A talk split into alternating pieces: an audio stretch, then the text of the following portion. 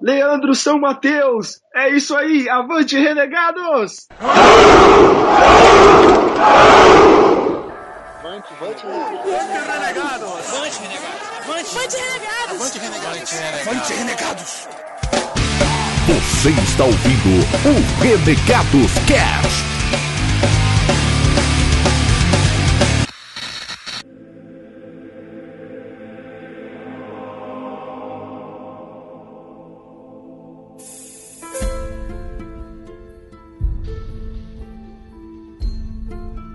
Avante, Renegados, beleza? Meu nome é Bob e bora pra aulas de história. Jogando junto e pirando e... Mano, esse jogo é foda, é um dos meus preferidos. É, aproveita a possibilidade do multiplayer online do Unity, né? É, que vem o Unity. Salve galera renegada, aqui é o Connor e eu não sei vocês, mas eu tô com a impressão que hoje eu sou o mentor. Pior que tá certo, velho. É que é mesmo. Ah, e aí, meu povo, aqui é o Digão e caraca, nesse jogo eu conseguia fazer um negócio que eu nunca consegui quando era moleque, tipo pular um muro. Não, pera aí, você conseguiu pular o muro, só que você tem que conseguir subir o muro. Você tá conseguindo subir o muro hoje em eu dia? não conseguia, cara, eu não conseguia. Uma criança gorda não consegue sustentar o próprio peso com dois braços. Jesus, então por favor, Digão, traga o nosso assassino aqui, o nosso próximo assassino. Ah, o nosso no- mais novo integrante da guilda aqui, amigo meu de infância e parceiro dos vi- videogames, Leandro Lixão, também é Lixão. Esse é apelido Lixão. dele.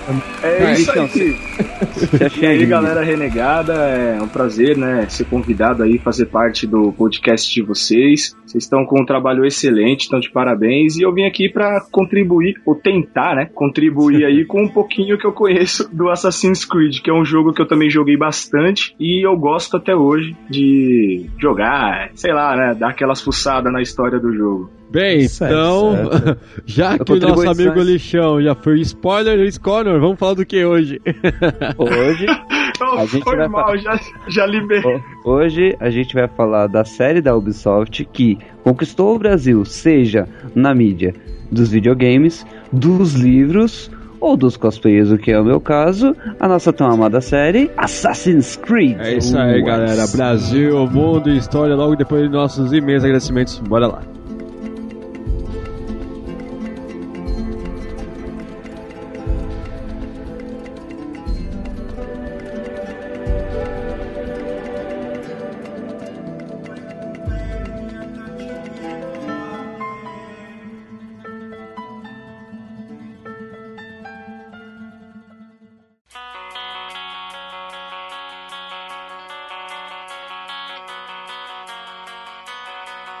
Vamos aí, galera. Meus agradecimentos podem começar. Mas bem, eu vou ler o e-mail do Digstal Jader Barreto de Suzano. Ele começa falando: Avante, renegados!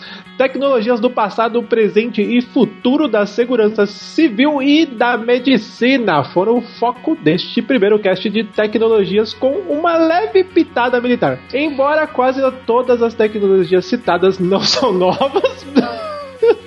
Nenhuma tecnologia era do novas e tal. Enfim. É, Com, com o senhor PDC. Eu me abstenho desse. de tudo isso aí. Ai, cara, tecnologias do futuro e nenhuma é nova. Também não, são- não estão implementadas, tornando assim tecnologias do futuro. Isso para isso para se alguém pensar em dizer que tudo que foi citado não são coisas novas. Mas agora as minhas opiniões para mim. Eu tô lendo muito errado. Agora as minhas opiniões para mim, né? Cara, tá muito Não, eu que li, eu que li Tá errado. lendo bem pra, você tá lendo bem pra caramba, velho. Não, não, pera, ele, é que ele colocou dois pontos. Ah, Mas vamos às minhas opiniões, dois pontos. Para mim, não existem armas. O cara pulou a pontuação, velho. Ah, entendi. tá, desenvolve, desenvolve. Vai, bora, bora. Vai, pra mim não existem armas não letais, talvez com menor letalidade, pois o choque dos teasers comprovadamente podem, comprovadamente podem matar. E até aquela espuma citada no cast, se aspirada, pode levar à morte. Os geradores de infra, infrasom, o que, que é infrasom? Provocam, provocam visão embaçada, náusea e com uma exposição prolongada você vai para terra do pé junto. Enfim, já devem ter captado o que eu acho. Aí ele fala, ó, PDC, o exoesqueleto não serve somente pra quem é para ou tetraplégico. Chupa essa, Apesar de- porra. Yeah! Caramba. Briga, briga. Sabe essa porra. Apesar de você ter levado o cash nas costas, isso foi um pouco limitado. Yeah! Briga! Double damage. com, com um desses, por exemplo.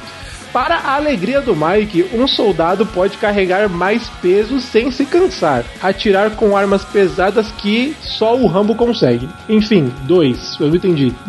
Já falei demais. Ele tá falando do exoesqueleto. O cara consegue carregar mais coisa com um exoesqueleto. Ah, tá. Tipo Rambo. Entendi.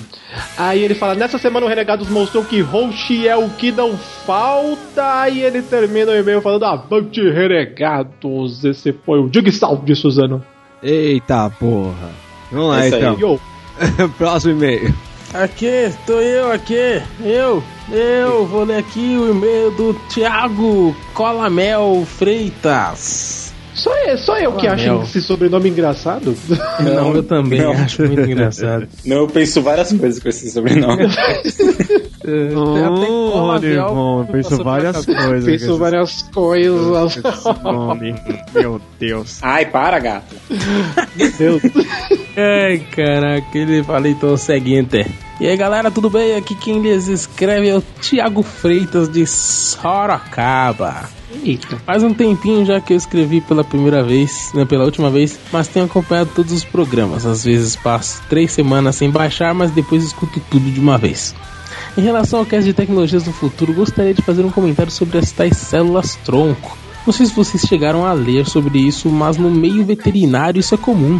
Os tratamentos com células tronco para animais custam em média dois mil reais e já salvaram vários animais. Eu ainda não ouvi um caso em que tivesse dado totalmente errado. Olha aí que da hora. Olha aí. Teve casos em que o tratamento simplesmente não funcionou, mas nenhum em que piorou. E em relação às tecnologias do futuro, é tudo que posso falar. E assim como a Miho, eu ainda estou esperando o meu hoverboard. Que chegou! Que- que chegou. chegou! Vocês viram essa semana saiu. Essa semana saiu o tão sonhado overboard. Semana passada. todo mundo Semana passada. Essa semana passada, como eu disse, saiu o tão esperado overboard. Só, só 10 miletas, só 10 miletas. 10 mileta. Todo mundo voando. Andar em cima das pranchas. placas de metal. Um carro no overboard. É, um dia que eu atravessar um lago com aquilo, beleza. Vamos lá. PS.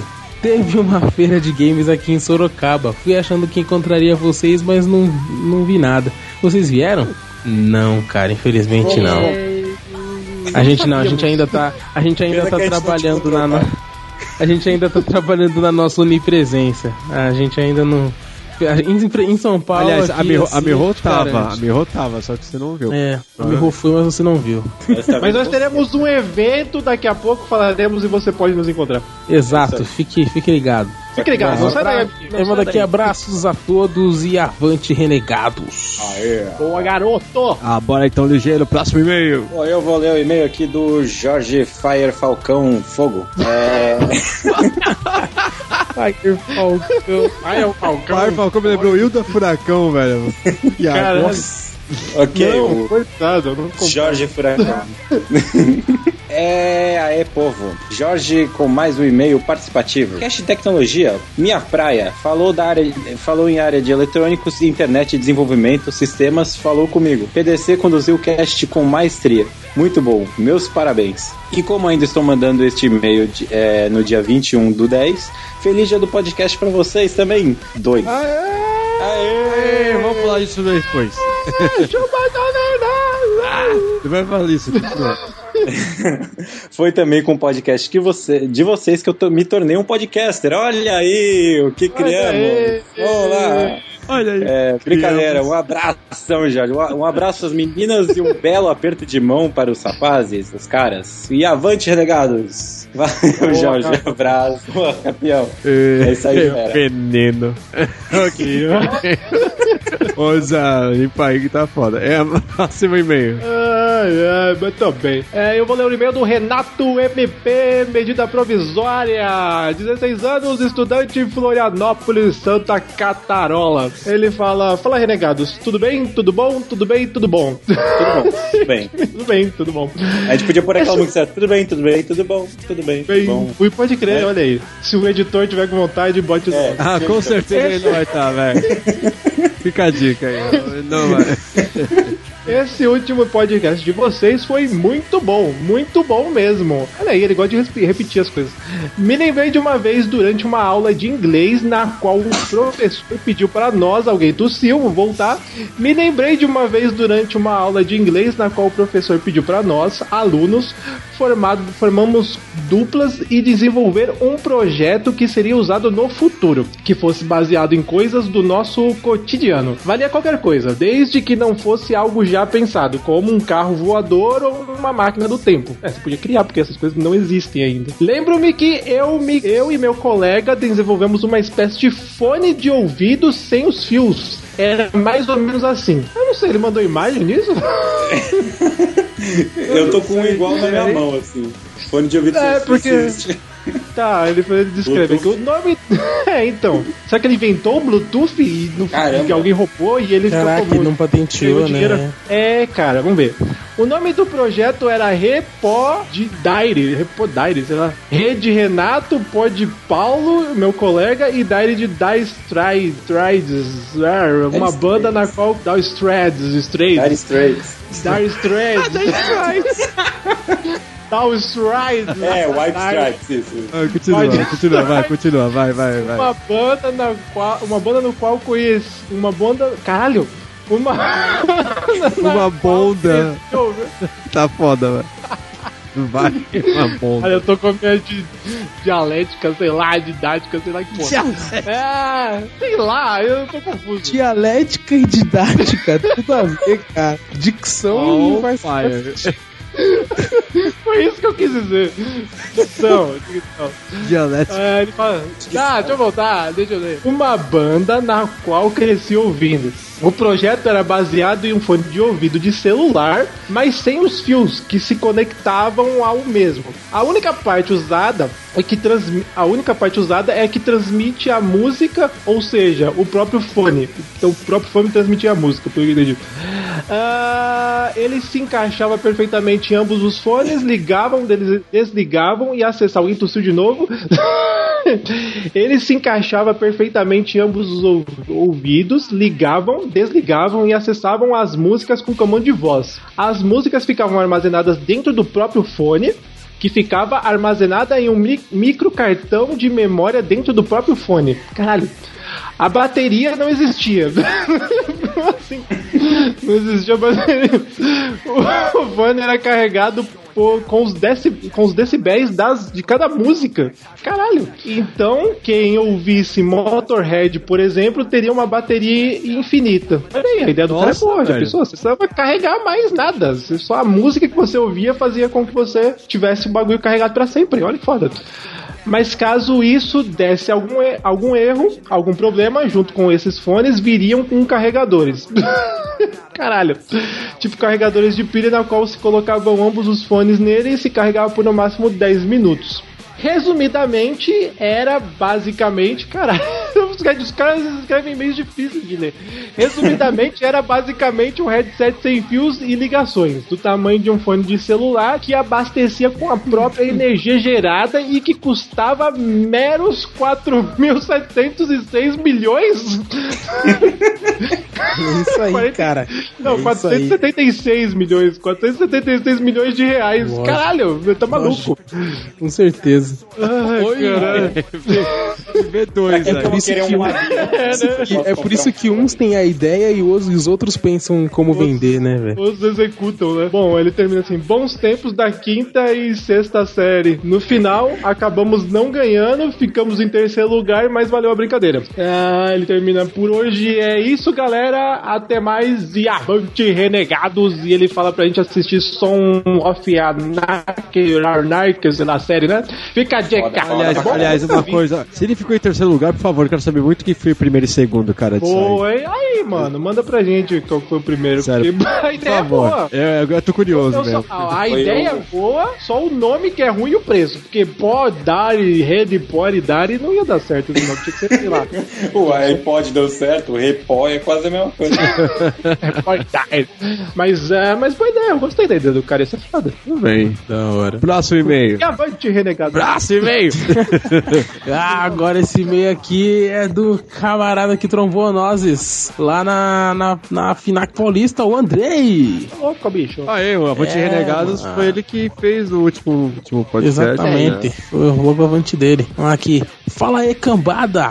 Eu sou o Andrei e encontrei com vocês no Porre Literário, onde fui só pelo Gorila Polar. E fiquei surpreso por vocês estarem ali e deixei eles de lado rapidinho, kkk. Apesar de vocês renegarem. Apesar de vocês Eu falar a gente gorila polar, mas deixa. e indo comer em outro lugar. Ah, mas pô, a gente não renegou, a gente meio que, né, a galera foi comer e depois juntou tudo no bar lá. Ah, essa Então, parte, de, sinceramente, a gente nem entendeu o que aconteceu. Só isso. É, dispersou. É. dispersou, mas depois juntou de novo, o que importa é isso. Ah, caraca, me perdi, peraí. Aí. Mas fora isso, tive um prazer do tamanho do DVD lá, garanto pra vocês que não é pequeno. Foi bem E grande. conheceram o Bob, o Digão, a Miho e o Mike. Acho que era só eles. Se foi mais alguém, desculpa. E escuto o Renegados Cast há bastante tempo, tipo quase dois anos.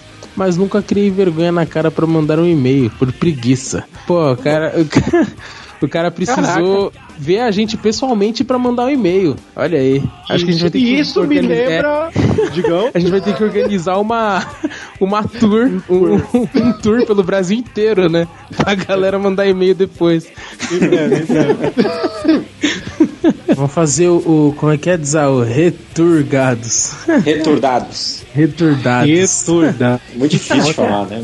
É, ele mandou curte pacas o último cast de redes sociais e vocês não falaram do Whats. Como assim? Se bem que não tem muito o que falar, né? E queria falar do tão famoso MSN que se eu for entrar hoje, vou levar spam de tanto bilhetinho de, atu- de atualização. Mas é que agora é o Skype, cara. Ainda acabou o MSN? existe É, não, agora é o Skype. Se você tentar entrar, já era. É, não não, vai- não vão deixar. E o Dr. Du do Gorilla Cast me disse que ele e o PDC combinaram de fazer um quadro só de perguntas nada a ver. E aí, vai sair esse quando? É breve, criança Ah. Ah, agua- aguarde confie, aguarde confie. Nem sei disso. Também não.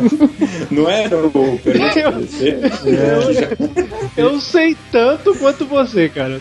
Tamo, tamo junto, tamo junto. É isso aí, vai, vai Mas em sair. breve, em breve, em Se, breve. é, se combinaram, vai sair, vai sair. Continue com esse maravilhoso podcast, curto muito vocês e. Avante, renegados!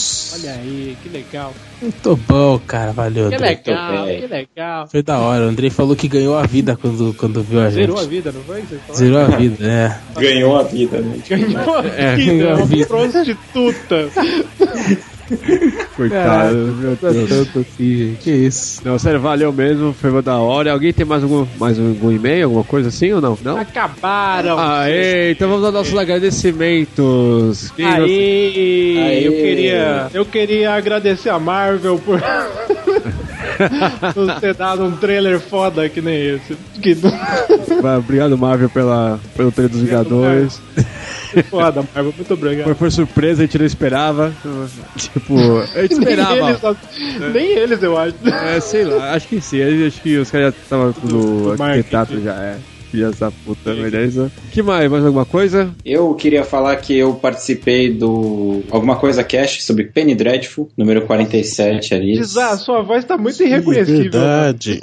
Você tá com a voz séria, de uma diferente. Eu tô com outro, eu tô com outra voz no cast lá. É. totalmente. Enfim, é, ficou, ficou legal, ficou legal. Ouçam lá. Olha aí, E- Muito bem. E ele Isso. morreu.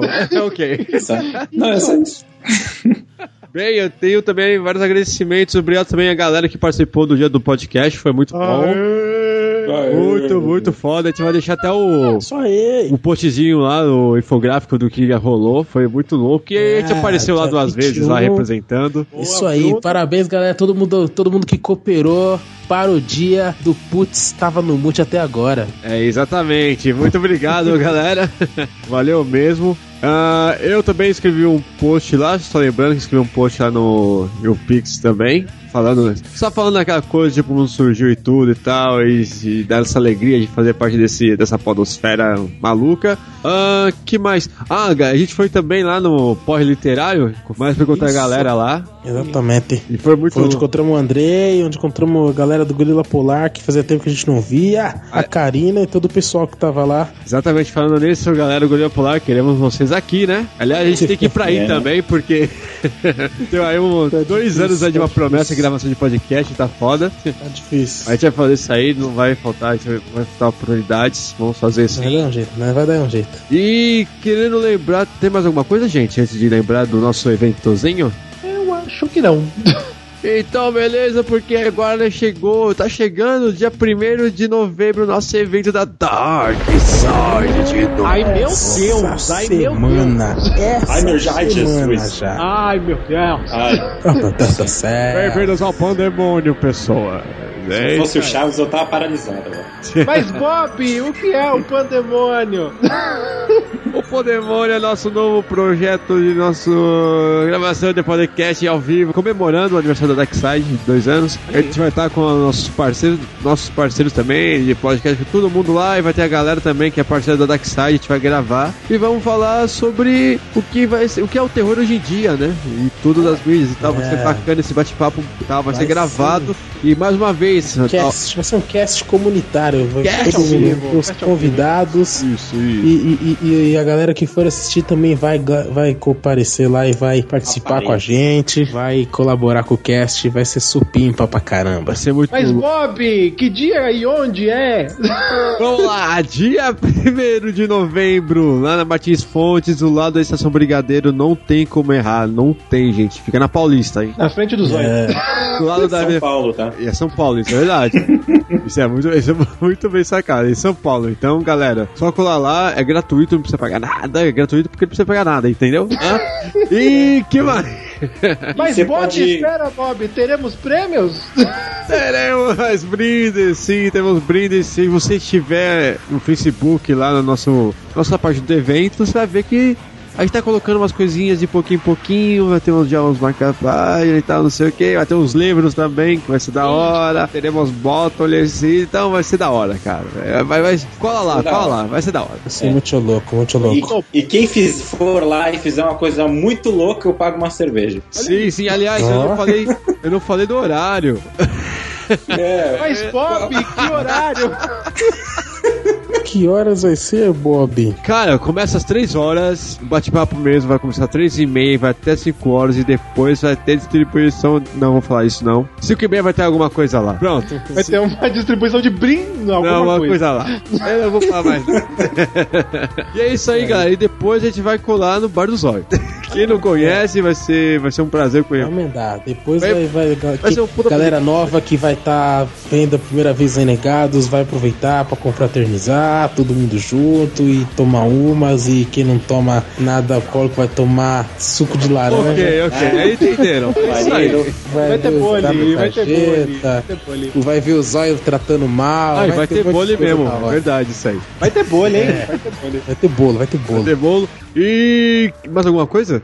Ah, Eu acho que tá bom, né? Eu acho que tá bom também. Eu acho, não sei se eu Tá bom. coisa. Dia primeiro não foi ninguém. bom. Olha lá, hein? Olha lá, olha lá. Então é isso, galera. Corre lá no Pandemônio, vai ser foda pra caramba. E digam. Eu, pode ser eu. Vai. Vamos lá então. Se você quiser mandar um recado nos nossos correio eletrônico, manda lá pros e-mail contato arroba renegadoscast.com. Também acesse nosso site www.renegadoscast.com para comentar lá nos nossos casts, nas nossas colunas, nos nossos vídeos, tudo mais. No canal do YouTube, também o canal Renegados com os On The Roads. Acessem lá, o último agora foi o da BGS, muito maneiro. Tem também o nosso Twitter, arroba RenegadosCast. E também tem outra coisa que é arroba RenegadosCast, que eu não lembro agora, peraí. É o Instagram! É o Instagram! Instagram, agora, agora ele Semana pergunta e responde. passando. É, pergunta e responde.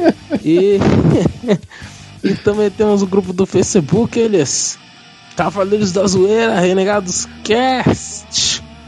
E também não se esqueça do seu celular. Se você tem um iPhone, baixe no iTunes o nosso feed. Se você não tem um iPhone, tem um Android, baixe o aplicativo Pod Store na sua Play Store e baixe o feed dos Renegados. E também acho que por enquanto é só isso. Ah, já sei, já sei o que vou falar de novo. Não se esqueça de mandar o seu Avante Renegados pra gente no e-mail e em qualquer lugar. E se você vê um renegado, grite Avante Renegados na rua.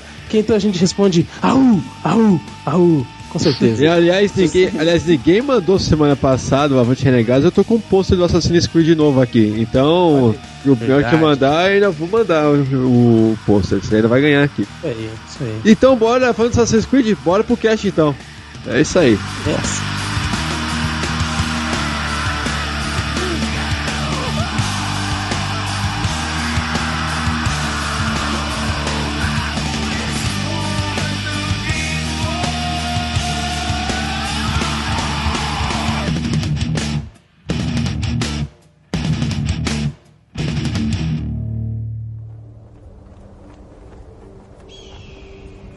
Come to this place as we have for hundreds of years, not in celebration, nor in grief, but in fortitude.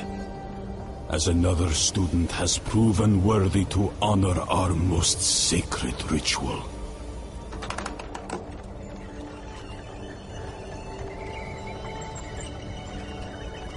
Who among us has not vanished into the darkness to conjure the demons inside? Who among us has not committed the act which forever binds us as brothers? We believe that only those who conquer themselves will see the light of day.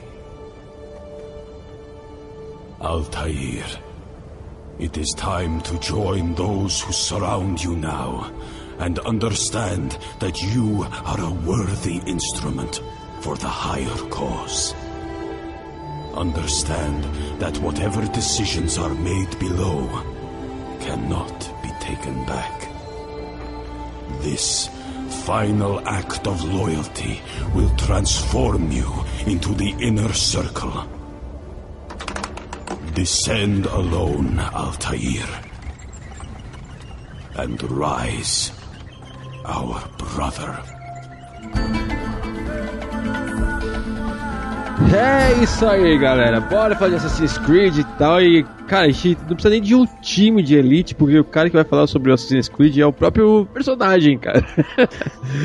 Temos um próprio É, vocês, não personagem. aqui. conseguem, vocês não conseguem ver, mas ele está usando cosplay agora. É. E isso também pode servir pra uma puta preparação pro nosso próximo lançamento que vai ter aí da Ubisoft, o Unity. E, cara, que eu tô muito ansioso pra jogar. E, o- e o Rogue também, cara. Devo falar que o É, Rogue, o Rogue, pelo, verdade. pelo, pelo, pelo, pelo pouco que eu conversei com o diretor do Assassin's Creed Rogue, que, tipo, a história das Américas aí com o Rogue vai se fechar de uma forma, tipo, Então- muito bacana, tá ligado? Calma que a gente vai Vamos chegar lá. neles lá. Então, ó, vamos lá começar a falar do jogo, cara. E eu acho legal a gente começar bem lá atrás, antes mesmo do próprio Assassin's Creed, do primeiro. Conor, você queria fazer as honras, por favor? A gente vai cumprimentando? Foi um dos primeiros títulos anunciados aí pela Ubisoft com a plataforma Sandbox, né?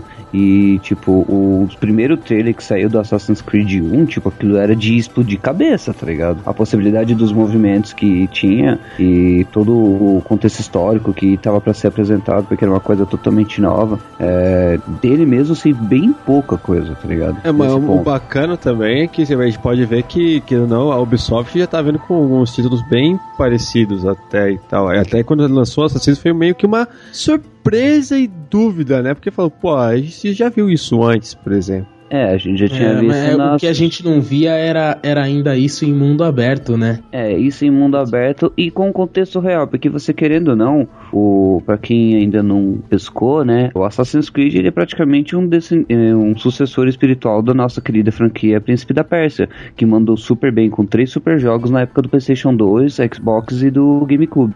Notei também umas semelhanças, né? Tanto no, no ambiente do jogo, não em termos Uhum. gráficos, digitais e tudo mais, mas na, na ambientação do lugar onde se passa, né? é, que é na, naquelas regiões árabes, né? E também na Sim. movimentação dos personagens, né? Que en- entra aí parkour, né? Que você vê Isso. o personagem fazendo toda aquela movimentação que eu acho que foi uma inovação, né? Que diferencia de alguns jogos.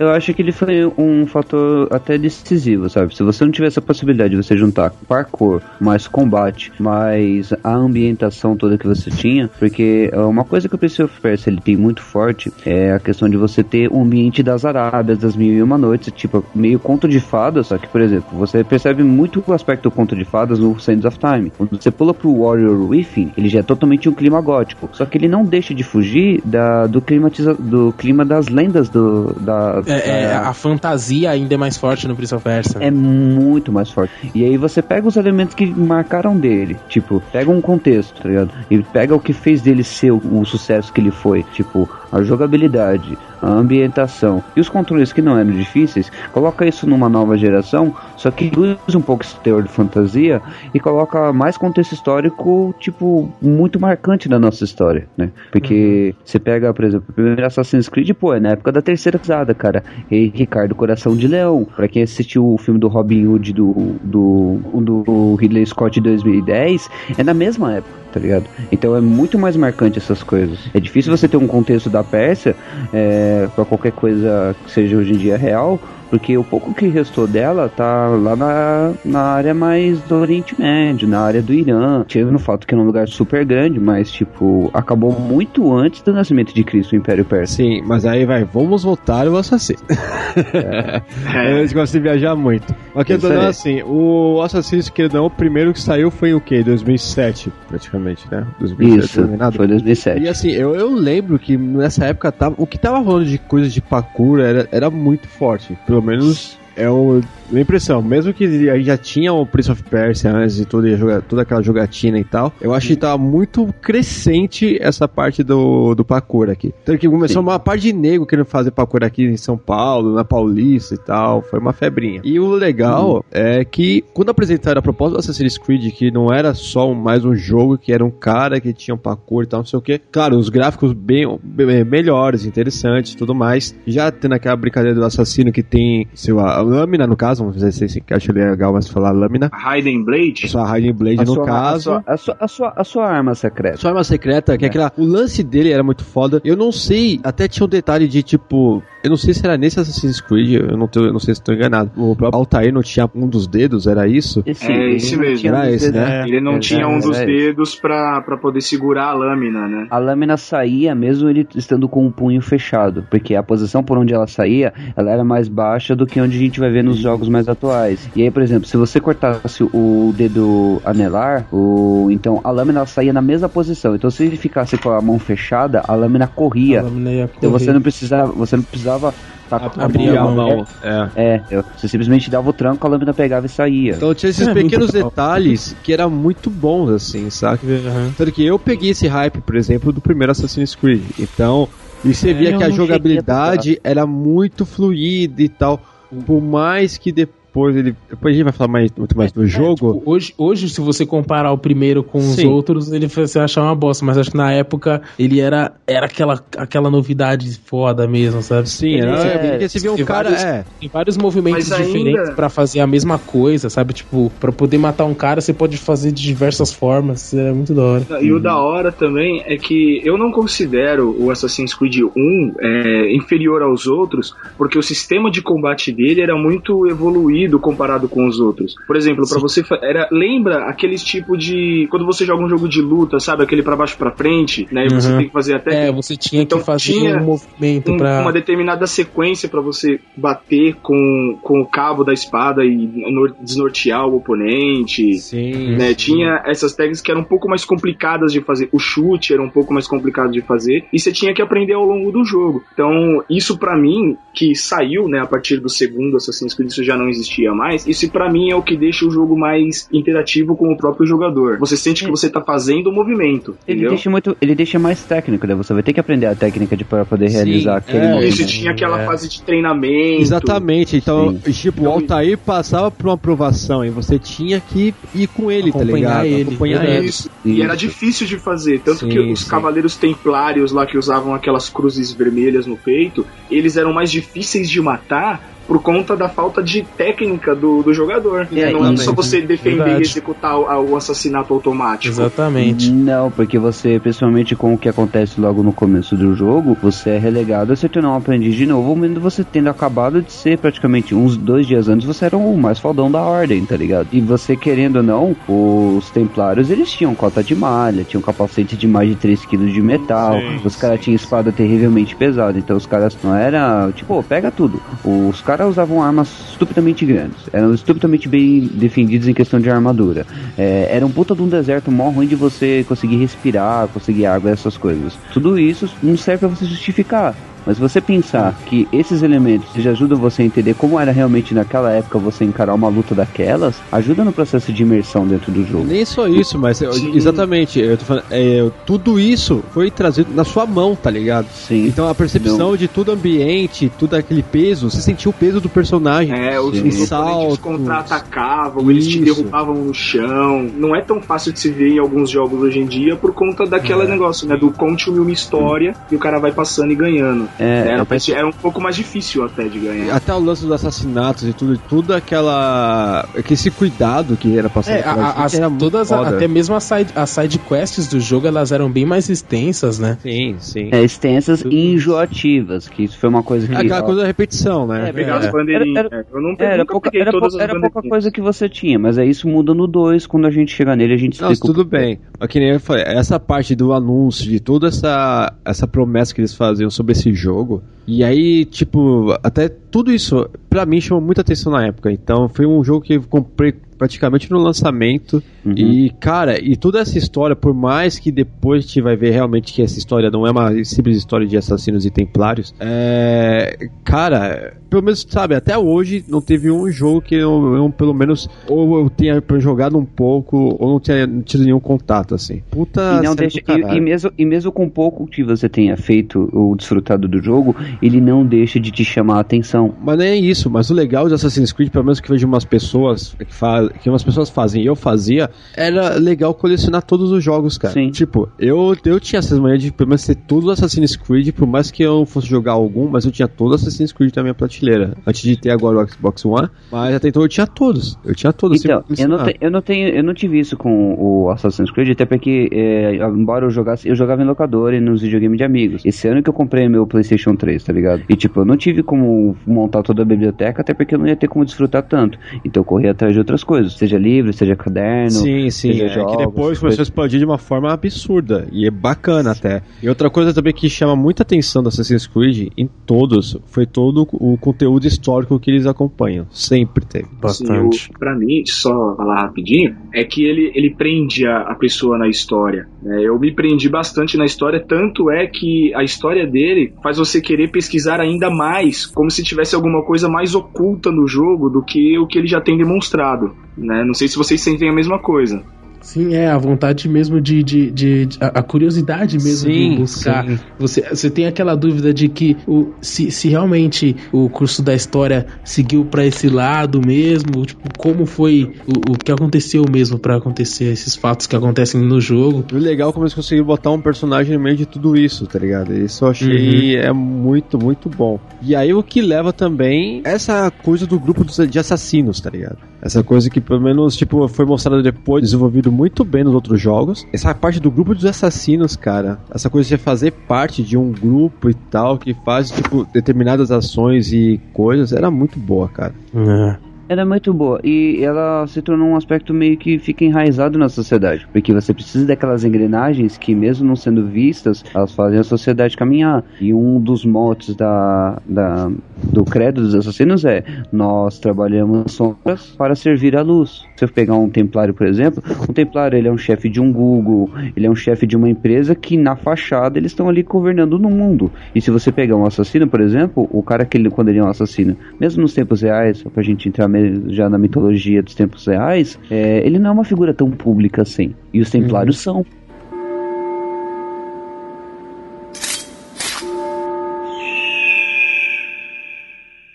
Bem, continuando agora o cast, a gente começou a falar quase demais ali na primeira parte. É, É que não dá pra falar, né, é cara? é foda, é foda. Eles sabem É que que, é é, uma é é é discussão discussão. foda. É, que- é que O é uma discussão Creed. super foda. Sim. Cada, cada um jogo do Assassin's Creed é assunto pra muita coisa. É, então a gente vai tentar fazer uma coisa pra você, um serviço meio que público aqui. Utilidade pública. Exatamente, porque assim, é muito, é muito jogo pra gente falar, a gente não vai querer dividir um cast desse tipo em nove partes, porque é muito jogo e cada jogo, se a gente for pegar realmente a história detalhada e tal, não sei o que, cara, vai ser um cast, tipo, sei lá, no geral vai ser maior que a, a toda a saga do Senhor dos Anéis. Então, a gente vai fazer o Começa seguinte. agora o guia rápido do Assassin's Creed. É, comece praticamente. Começa agora o Guia Rápido do Assassin's Creed, então a gente vai começar exatamente pelo primeiro jogo, Assassin's Creed. A Assassin's Creed 1 nos apresenta a Altair bin Lahab, um assassino dentro da ordem de grande renome, que ele é enviado para uma missão, e nessa missão ele consegue quebrar as três regras da, da, da Irmandade dos Assassinos, que por sinal agora me foge a cabeça a maioria delas. Nunca fale sobre o Clube da Luta. É, acontece- É, é, essas três coisas que acontecem com o Altair, essas três regras da Irmandade dos Assassinos que ele quebra, é, não são utilizadas em mais nenhum outro jogo, entendeu? E, e- e isso não entra mais em contexto, tá ligado? Isso só serve pro, É mesmo, né? É, essas regras caducaram, é, eles pararam de seguir. E daí ele é reduzido a um Hellis assassino. Então, tipo assim, quando você vê o Altair fodão, tipo, com trocentas armas, muitas faquinhas, aquele facão nas costas, tá ligado? E muita coisa assim, é, ele perde tudo isso e a única arma que ele tem pra você começar a fazer as suas missões dentro do jogo é a sua lâmina oculta. E o líder da Irmandade dos Assassinos, o Al-Mualim, dá pra ele falar ele que ele poder recuperar o nome dele, ou pelo menos as armas, ele vai ter que cumprir uma sessão de nove missões, e a cada missão ele vai ter que matar uma pessoa específica, seja um templário ou seja alguém que esteja dentro do bolso dos templários. E assim você vai percorrendo o jogo até você chegar no final dele e ter o seu grande a grande descoberta do final do jogo, né? Que a gente não vai falar aqui. A grande descoberta aqui, meu Deus, né? Então. É, que são, que são duas grandes descobertas, na verdade, né? Uma legal e outra que você fala, what the fuck? É, foi mais ou menos isso a minha sensação. Então. Tudo isso pra nos pegar e colocar dentro do contexto dos mundos atuais, onde na verdade todo jogo é uma recriação dentro da cabeça de um sujeitinho chamado Desmond Miles. Ele é descendente direto da linhagem do Altair e os Templários, que são os grandes inimigos dos assassinos, querem extrair dele uma informação, que é a informação que você acaba descobrindo no final do jogo, porém eles não têm como simplesmente chegar na informação específica. Quando você acaba definindo em, num período histórico onde que pode haver, em qual época pode haver um antecessor, um ancestral do, do subject, né, da cobaia, que no caso o Desmond ele é a cobaia 17, né, antes dele houveram 16 cobaias, e aí eles tentam, eles acham o contexto histórico, acham o ancestral, e a partir disso eles encontram o descendente nas épocas atuais, sequestram ele e levam para Que é a companhia de fachada que serve para arrecadar dinheiro e tudo mais para manter a ordem dos Cavaleiros Templários nos dias Templários, de hoje. É. E eles usam uma maquininha chamada Animus, quase como se fosse um ambiente de. sei, de realidade 3D, tipo que nem o Project Morpheus tá saindo aí agora, né? É tipo E- isso, né, cara? É, e É, faz é, a- é um, é um videogame do caramba, mano, na boa. É. e faz com que o indivíduo, né, a cobaia, reviva todas as memórias do seu ancestral através da memória genética. E aí eles acabam chegando até um ponto onde eles ah, conseguem a informação que eles precisam, né? E a partir daí eles decidem descartar o nosso querido amiguinho Desmond Miles. É Porque a engraçado gente que o jogo se passa em 2012, né? O, o ano que todos diziam que o mundo ia acabar e tal, né? E o legal é que enquanto você vai passando o jogo, você vai passando por meses do ano. né? Isso. Tipo, mesmo que você esteja passando ali, você pegou, você logou no ônibus, né? Com o que vai acontecer mais pra frente, em algum nos, nos jogos seguintes. E você ficou uma hora é, e você finalizou de repente uma sequência de memória. Essa sequência de memória, tipo, dentro do, da história do jogo, levou mais de um mês pra ser completada. Às vezes pela complexidade do que ela apresenta, né? E lembrando, e lembrando que por ser um processo de recriação, tal, tudo mais, recriação dentro da cabeça da cobaia, é, ha- haviam algumas coisas que a Abstergo não se atinha muito, né? Porque o processo não é gerar imersão e você aprender alguma coisa. É para conseguir extrair da, co- extrair da cobaia a informação que a gente precisa. E, por exemplo, a Abstergo, ao criar o ônibus 1.0, eles nunca se ativeram ao fato de, ah, vamos possibilitar esse personagem nadar. E é por isso que toda vez que o Altair cai na água, ele morre. Porque a, É. recriação, a recriação dentro da cabeça do Desmond, ela não funciona na água. A máquina não foi construída, o software não foi desenvolvido para O objetivo É. era justamente extrair informação, né? Só. Isso, pra isso você caminha por um. Você não dá a possibilidade de exploração da memória genética. exatamente. Tem que ser mais direto. Então, se você cai na água, você morria. Porque, bom, o que, que o cara vai fazer na água? Ele tem que correr atrás do que a gente quer. E o Desmond, ele sempre era tratado como uma cobaia. é que como a construção do ônibus, a do ônibus não estava na sua fase mais avançada, esses erros existiam justamente porque eles queriam vislumbrar a história, né? E enquanto que o ônibus simulava a história, por isso que você também vai para lugares onde aparentemente a, a história não ocorreu. Você passa por todos os lugares da cidade, controla, faz tudo que você quiser durante o jogo, independente de estar acionando aquele gatilho de memória que lembra aquela lembrança, aquele momento da vida do Altair. Então eles pensaram somente em fazer um caminho linear quando e acabou Justamente- deixando Ah, Uhum. É justamente por isso que ele acaba caindo no termo sandbox, porque você tá dentro da caixinha de areia. Você não tem como sair Isso. fora do ambiente que tá dentro da programação, porque senão você Ah, acaba saindo mesmo, fora E aí a gente acaba encerrando o Assassin's Creed 1, né, desse jeito. E a gente poderia pular já pro 2, mas vale citar por cima assim o Bloodlines, mas foi o primeiro Assassin's Creed que saiu pra uma plataforma que não era da nova geração. Ele era pra Da nova geração da época, né? é, ele era pro PlayStation, o PlayStation Portable, né, o nosso Ah, o PSP. PS. E ele simplesmente é um jogo que ele, ele se passa na ilha de Chipre e ele vai ajudar você a entender muitas coisas que vão ligar o Altair ao Ezio, que é o nosso querido personagem principal aí da parte do 2 até o, o Revelations, né? E o Desmond Miles, né? Que é inclusive uma parte onde mais pra frente eu, eu consigo ligar um pouco uma coisa da e a, a outra. Uma coisa que é engraçada também é que assim, a Ubisoft, a Ubisoft começa a ter essa fórmula, né? De fazer um jogo principal, caso do Assassin's Creed, e depois começa a meio que lançar Spin-offs. é, spin-offs ou complementos É, da- das histórias, assim, entre um, um principal e o outro, entendeu? É, até, até Tipo a Marvel quando faz filme e série, né? Tipo, Ah, mas eu acho que toda essa história desses dois jogos devem estar no livro da Cruzada Secreta, que é um livro que eu não li ainda. Aliás, tá vendo? Ainda tem uma questão dos livros também. Aí você vê que o universo Assassin's Creed não é uma coisinha só limitada a um jogo só.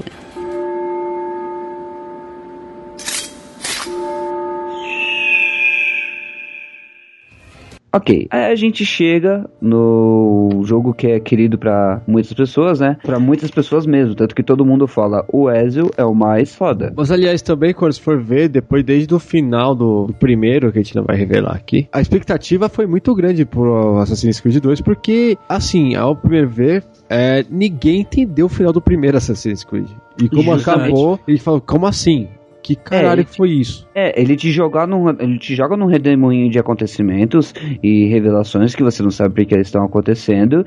E o, e o Assassin's Creed 2, ele vem meio que pra te tirar dessa obscuridade toda e te trazer pra um panorama onde vamos entender o porquê dessas coisas estarem acontecendo. A gente sabe que o Desmond, ele é descendente do Altair. Isso aqui, tipo assim, ele é descendente do Altair porque outras pessoas descenderam do Altair Sim. que é o caso do próprio Ezio. O Desmond, ele é um mentor da Ordem dos Assassinos dos dias de hoje, né? Ele nasceu no- na Sociedade dos Assassinos, né? Ele só não quis se crescer muito lá dentro. Tanto que quando ele era, tipo, ele era adolescente, ele fugiu e ele só foi encontrado pelos, tem- pelos Templários porque ele foi fazer um teste pra direção quando ele tava trabalhando como bartender de um boteco qualquer lá no, no país que ele tava, tá ligado? Aham. Aí ele teve que dar os documentos dele, a Abstergo tava caçando ele por ele ser descendente dos caras, né? Ser filho de quem ele era. E chegaram nele e sequestraram ele. E aí no começo de Assassin's Creed 2, você é resgatado pela Lucy. Ela se revela como sendo uma assassina e fala: Vamos vazar daqui porque os caras estão vindo pra te matar. Aí fala, ah, beleza. Só que antes disso, ela pega, ela tinha uma dúvida por causa da cobaia 16, e ela vai tirar essa dúvida e acaba chegando no ponto onde, assim como a cobaia 16 tinha mais de um ancestral que teve contato com uh, os seres que vieram antes, que é outra coisa que é revelado no Assassin's Creed 2, o Desmond, o tam, Desmond também tinha um contato com um ancestral que teve muito contato com essa raça, que no caso É, foi o Ezio. justamente é- é- essa série do Ezio vem, vem mostrar um novo lado da história do Assassin's Creed, né? Que é aquela essa parada mística aí do, do- da criação do mundo, dos, dos, dos que vieram antes dos humanos e criaram todo o mundo e tal. Sim, Que é uma parada bem mais louca, assim. É, até por isso que ele te tira da obscuridade, né? Por todo o panorama Uhum. que ele apresenta e todos os lugares onde você vai passar no Assassin's Creed 2, no Brotherhood e no Revelations, tá ligado? Tudo isso gira em torno dessa raça que veio antes. E aí você é, ela encontra o, um ponto na história do seu ancestral, você acompanha o nascimento desse ancestral e depois você sai da Abstergo e chega num lugar onde você, você é apresentado mais dois personagens, né? Que é o Sean Hastings e a Rebecca Crane. E, tipo assim, o Sean, ele é historiador, ele faz os estudos históricos, né? Tudo mais pra poder encontrar pontas soltas e de repente coisas que você pode estudar ao estar dentro do Animus. E sim, ao estar dentro do Animus, fora das indústrias Abstergo, porque a Lucy roubou uma cópia do programa e entregou na mão da Rebecca. E a Rebecca o- fez um upgrade dele e transformou no Animus 2.0, que ela carinhosamente chama de Baby. E a partir disso daí, eles acabam descobrindo que eles conseguem fazer uma coisa nova. Não somente reviver as memórias genéticas, como causar uma coisa chamada Bleeding Effect. Ou seja, tudo que o assassino aprende, o descendente dele nos dias de hoje aprende também. Isso, meu Deus, isso é muito Isso bom, é, é- cara. é maluco e muito bom, velho. Não, mas o legal é que, pela lógica do jogo, aparentemente, com a tecnologia adequada, isso seria possível, porque eles extraem a informação dos ancestrais dele através do DNA. Então, hoje, se a gente, e hoje nós sabemos que boa parte da nossa personalidade, das características básicas né, da nossa consciência, vem dos nossos próprios ancestrais, né? Não assim, né, as memórias dele, como mostra no jogo, Sim. mas parte do nosso comportamento. E É, até um ponto onde eu acho que, por exemplo, quando você pega o segundo livro, do, o, o, o primeiro livro do Assassin's Creed, o Renaissance, e você começa a ler, eu tenho pra mim assim: os livros da série Assassin's Creed é como se você estivesse lendo o diário daquele assassino de verdade. Quando você pega e cai dentro do Animus com o Desmond, o que ele faz é uma associação pra gerar uma empatia entre o usuário e o ancestral. No livro Renascença e dentro do jogo também, o Assassin's Creed 2, quando você começa a jogar com o Ezio de fato, você tá enfrentando. tá numa rinha lá com o Vieri de Paz, né? Que é o grande rival dele nos seus 17 anos. E a- alguém da gangue dele tá com uma pedra no Ezio. No livro, o Ezio toma pedrada na testa. No jogo, ele toma pedrada na boca.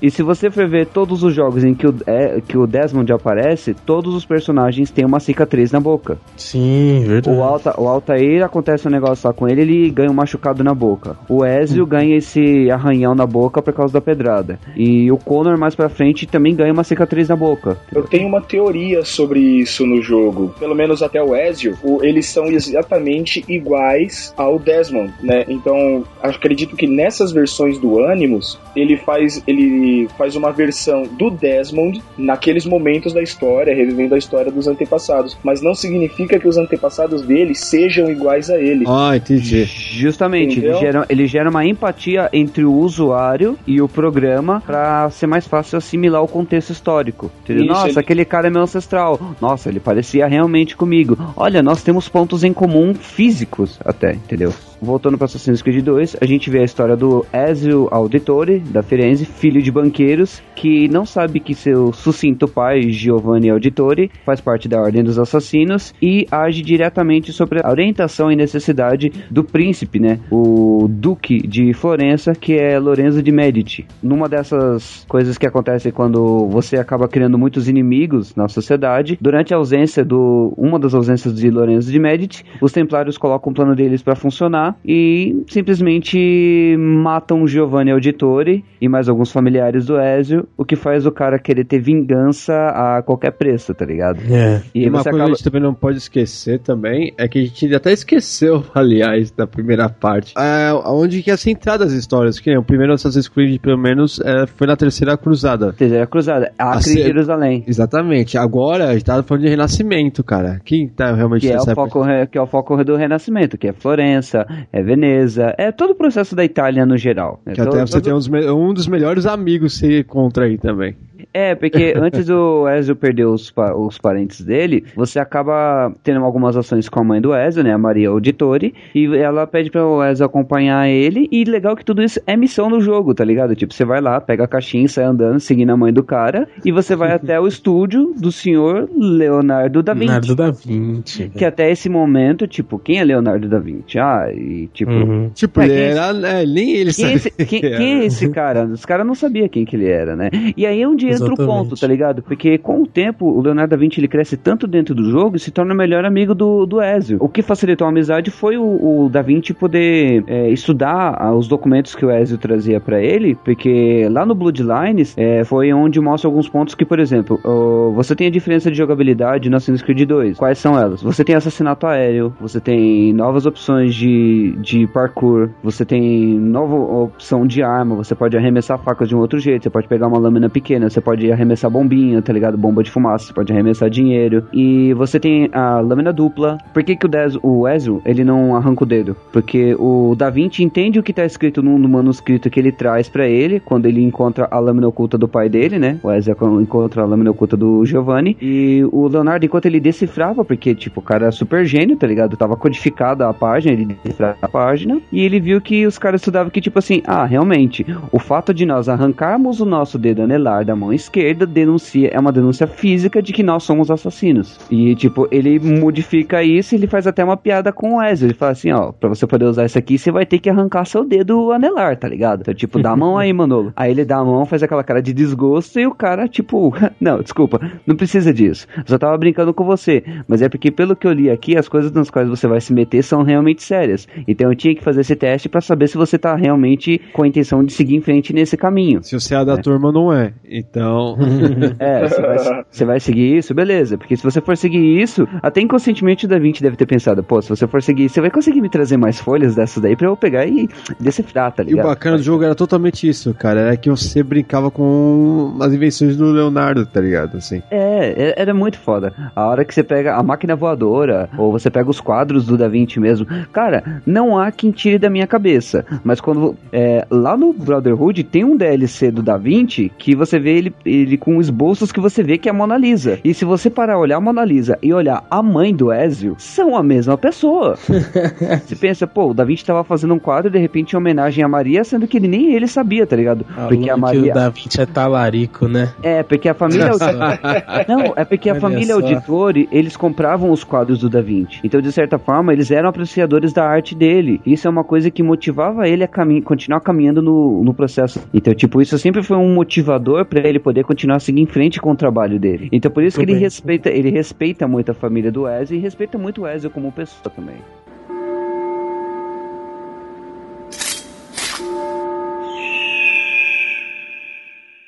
Você encontra outros personagens históricos como Nicolau Bernardino Maquiavel. Sim. Você encontra com o Rodrigo Borgia, que é o, Ale- Borja. o Papa Alexandre VI, que a gente vai descobrir isso mais pra frente, mas já pra. Olha, Eric, é, é, é essa a ligação, tá, Eric? Sei que você vai ouvir o podcast, então é isso. Alexandre VI, Rodrigo Borgia, beleza? Tá?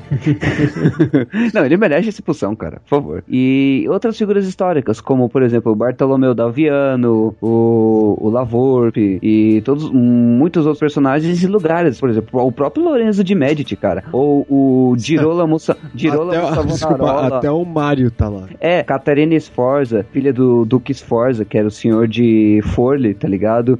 Até o irmão do Giovanni Auditori, que simplesmente é o tio do Ezio e o nome dele é Mario.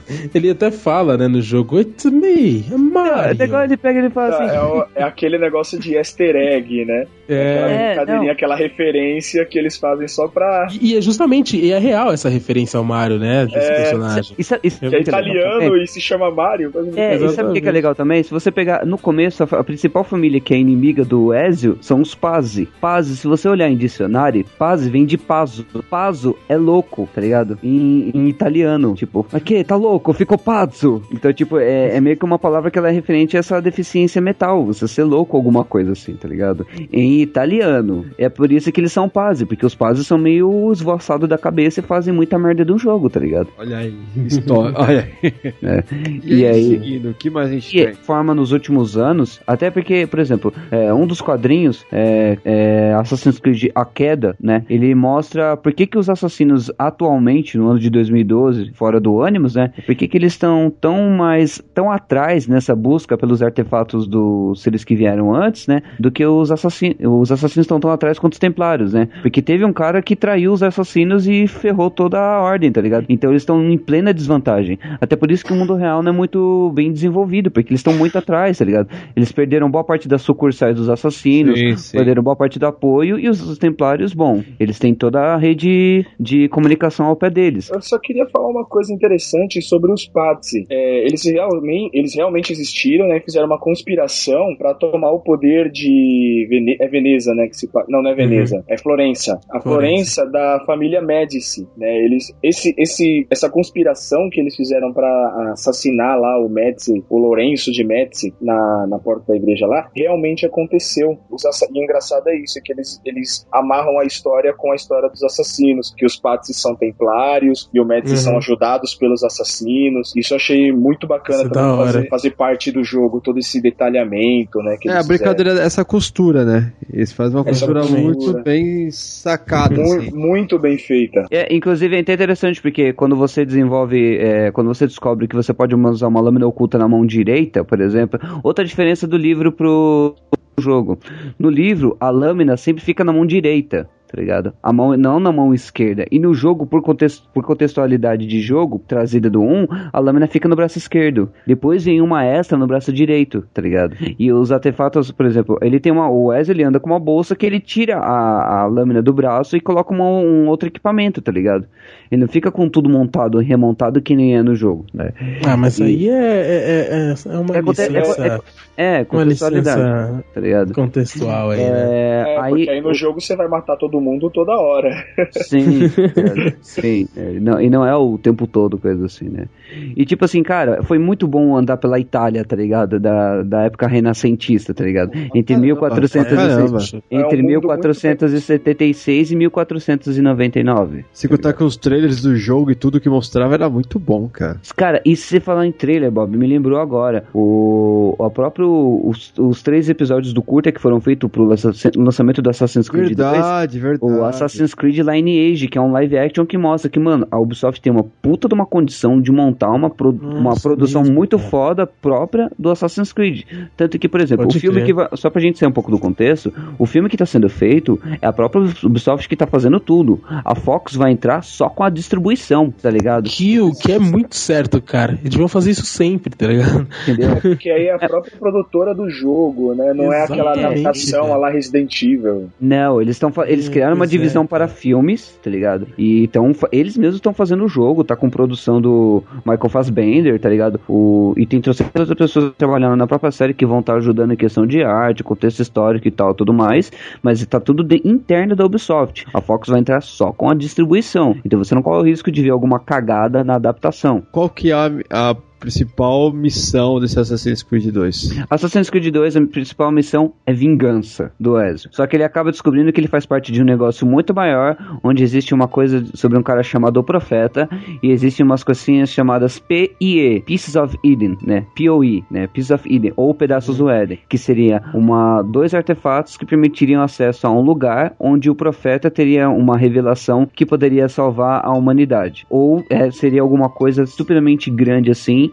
maior do que, que qualquer um da Ordem dos Assassinos ou dos Templários poderia imaginar, e tá todo mundo correndo atrás disso. É e a, os Templários de querem. Deus, é, é a mensagem de Deus para o universo do Guia do Mochileiro, né? Ou simplesmente uma. é, o próprio Ma Maquiavel fala, tá ligado? Depois que. Não, eu pensei que era uma arma secreta, alguma coisa assim, e foi uma coisa totalmente diferente, tá ligado? Que leva o Ezio a correr durante mais de 22 anos, tá ligado? Quase 25, 30 anos. Ele começa com É que 17, ele chega com 41, 42 anos quando ele pega e vai conseguir encarar o, o cara que foi executor da família dele. Ele coloca na balança, coloca o que é mais importante e ele segue o caminho dele, né? E no meio desse processo, ele acaba tendo acesso a uma coisinha chamada maçã do Éden, né? Que era o itemzinho que estava em Chipre, que é o lugar onde passa a missão do Assassin's Creed Blood- Bloodlines. Aí que você, quando você se vê, você tá dentro de uma, de uma trama maluca. Exatamente. Fala, Caraca, não posso sair lem- daqui é. mais enquanto eu não ver tudo.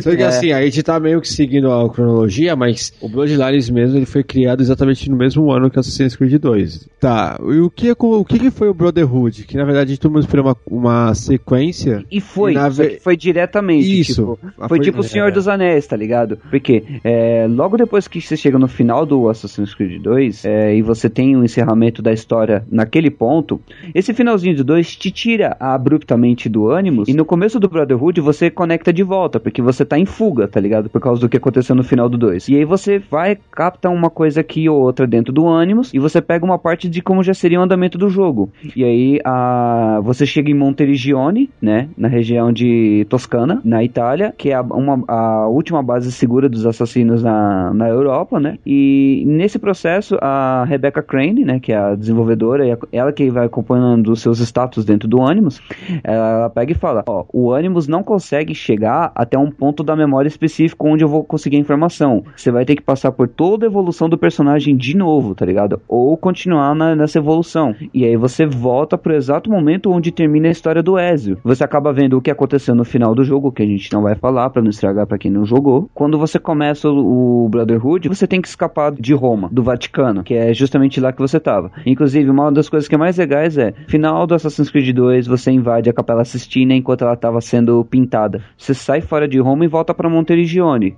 onde você acaba descobrindo que por causa de coisas que foram feitas no final do 2, acaba dando uma merda super grande, pessoas morrem e inclusive o Ezio quase morre, tá ligado? Mas ele acaba revelando o que foi passado pra ele como o que tava dentro dessa câmara, que ela estava localizada embaixo do, do Vaticano. Inclusive, foi por causa do lugar onde estava a câmara, onde o profeta se revelaria, né? E a revelação seria feita a ele, que Rodrigo Borgia se tornou o Papa. Foi só por causa disso que ele se tornou Papa. Antes disso, ele era só um templário com influência da igreja. Com todas essas revelações, Monteriggione é destruída e o Ezio decide partir para Roma. Ele manda a mãe, a, Maria Auditori e a Cláudia Auditori de volta para Florença para poder ficar seguras. E ele decide ir sozinho para Roma para peitar os Borgias. O problema é que ele estava muito ferido e com isso ele acaba desmanhando no caminho, né? E acaba acordando posteriormente já em Roma com ele não sabe quem ajudou ele, só que ele tem uma mocinha ali do lado para ele que passa algumas informações e traz uma mensagem de que ele tem que encontrar o Maquiavel. Curiosamente, antes de Monteriggione ser atacada, Maquiavel deixa é, a cidade de Monteriggione. E na manhã seguinte ela é atacada pelo exército dos Borgias. Por que Brotherhood? Porque com o ataque a Monteriggione, o líder da Irmandade, que era o Mario Auditori, ele morreu. Então, tipo assim, eles destruíram a sede da Irmandade, que era Monteriggione. Então, tipo, a Irmandade foi meio que estatelada, tá ligado? Tipo, destruiu a Irmandade num certo ponto. Sim, Porque é, os- desmantelou tudo. Porque o, o, o- Embora você encontre, por exemplo, você andando pelo Brotherhood, você vai encontrar o Lavolpe.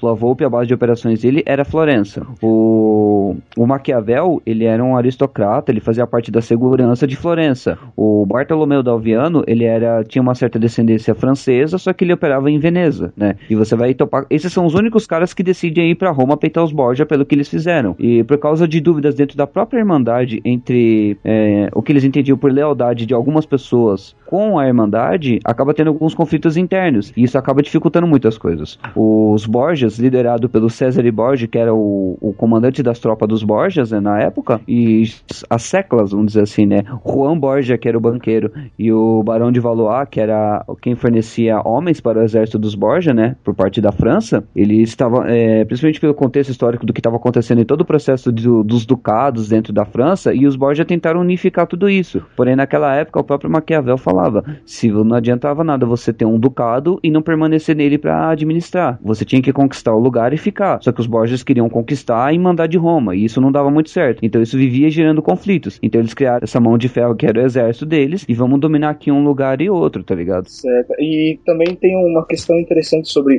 Brotherhood, né? Que, como o nosso colega falou, foi destruída a sede original da, da, da Irmandade Sim. e o Ezio, ele ele, ele renasce essa irmandade em Roma, né? Onde ele se torna o, o mentor, onde ele recruta novas pessoas, né? Que estavam Sim. lá na E o, cidade. e o legal é aí- que ele recruta as pessoas antes de se tornar mentor, né? Porque o, o Maquiavel, ele não dava a bola pras pessoas. Tipo assim, ó- olha só o que o povo fez de Roma. Aí o Wesley fala pra ele, vira pra ele e fala assim: não, é no povo que a gente tem que colocar a nossa fé. Porque se a gente não puder trazer o nosso povo, olha, todo mundo tá sofrendo na mão dos Borgias. Se a gente der pra eles um- uma luz de esperança de que as coisas podem ser melhor sem os A gente vai conseguir ter um puta de uma ajuda do povo, tá ligado? Exatamente. Aí você começa a recrutar todos os revoltados. É, ele rec- recruta De pessoas Roma, que né? estão em necessidade, que estão em Uhum. perigo, pessoas que, que têm o que agra- agradecer à Irmandade, né? Aí elas Sim. acabam aderindo à causa e lutando contra a opressão dos Borgia, né? É, porque é Uhum. interessante você ver que, é, por exemplo, cada assassino, o Antônio, o Lavorpe, a Paola, a Antônia, né? Cada um deles, embora seja um assassino com a marca no dedo, eles trocaram. Ao invés de você perder o dedo anelar esquerdo, você ganha uma marca da Irmandade ferra- forjada, marcada com ferro quente no seu dedo. Cada um desses assassinos, ele opera como chefe de uma organização. O Lavorpe e o Antônio são a guilda dos ladrões. A Antônia e a Paola são a guilda das cortesãs. O, o Mário Auditore, o Maquiavel e o Dalviano são da guilda dos mercenários. Mas, por exemplo, o Wesley acabou percebendo que, pô, eu preciso dos meus próprios discípulos. Então essas pessoas que ele salva, ele treina e coloca pra ajudar ele, ou ele manda diretamente pra fazer alguma missão na Itália.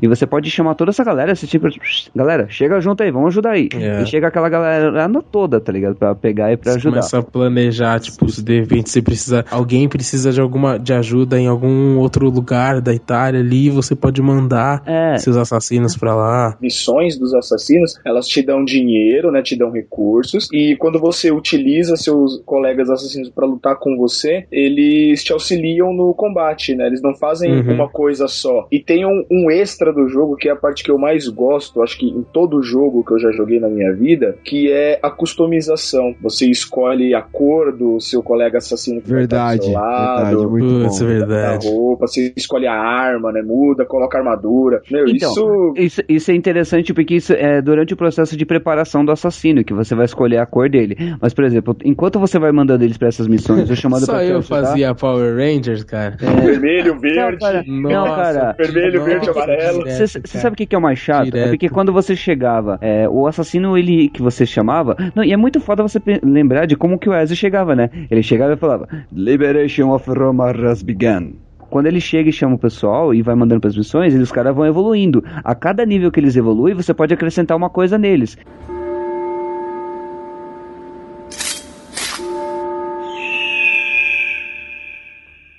Bora pro Revelations então.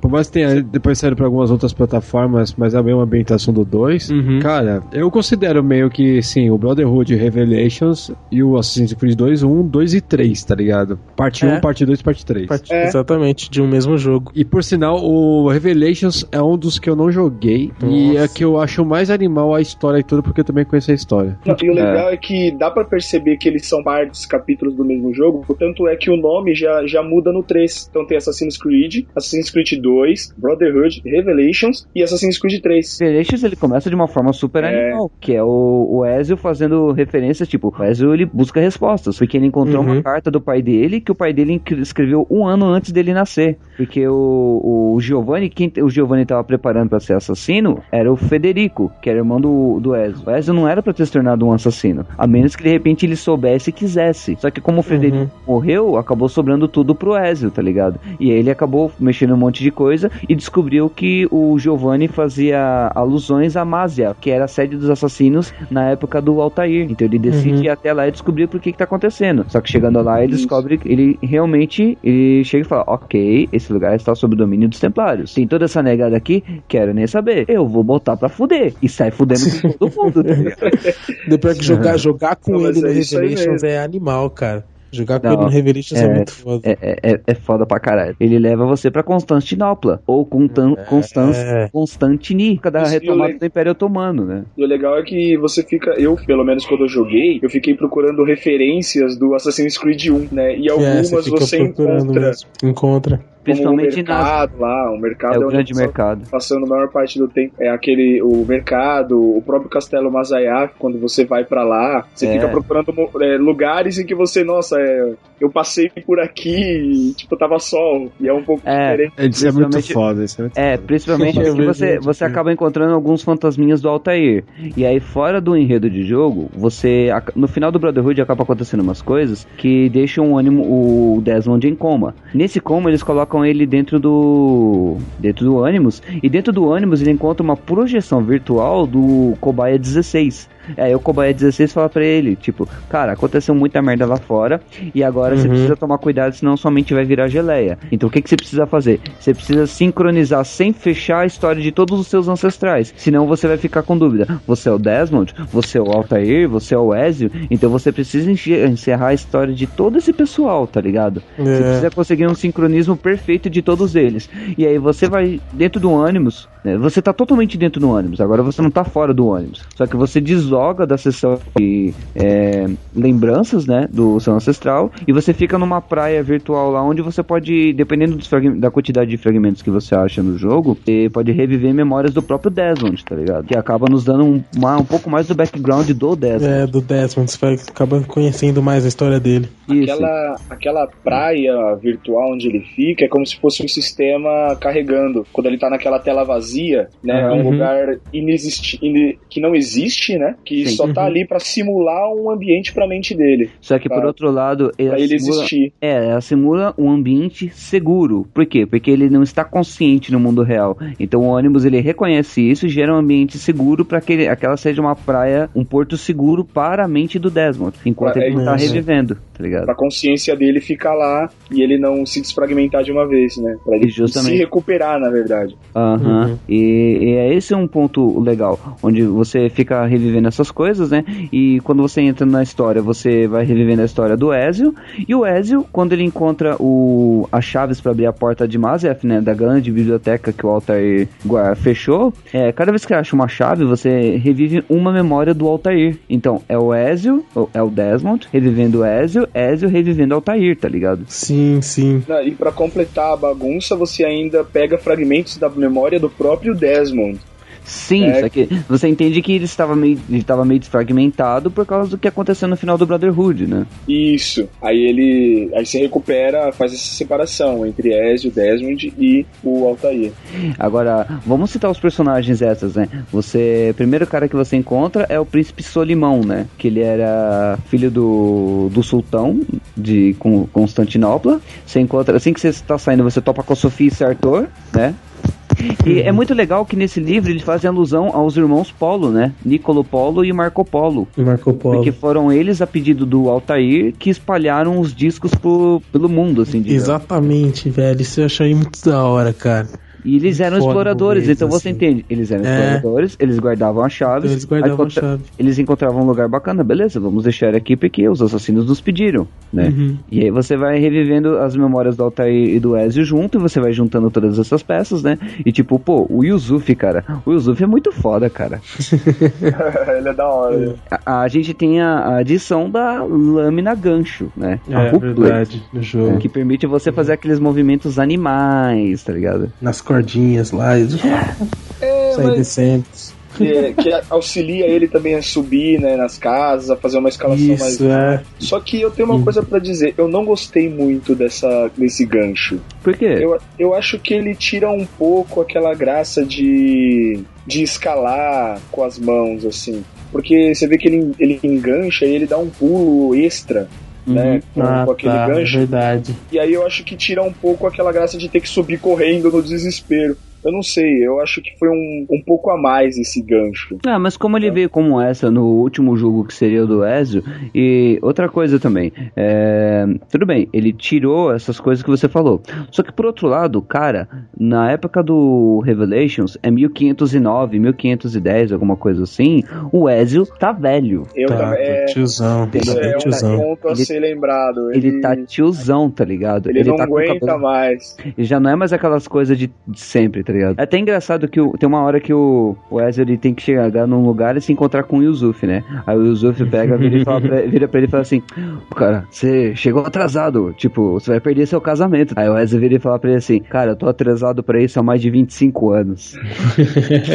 que a mina que era a paixão do Ezio morreu durante os anos Morreu. 1500, tá ligado? 1490, alguma coisa assim, né? Que é, Uhum. olha só, a Cristina Vespucci, que era o amor da vida do Ezio, que era prima do Américo Vespucci, o historiador aí. lá que foi graças a ele que as- o nosso continente ganhou o nome de Américas, né? Nossa, Boa. você vê É. né, a amarração da história, como é que é. Caraca.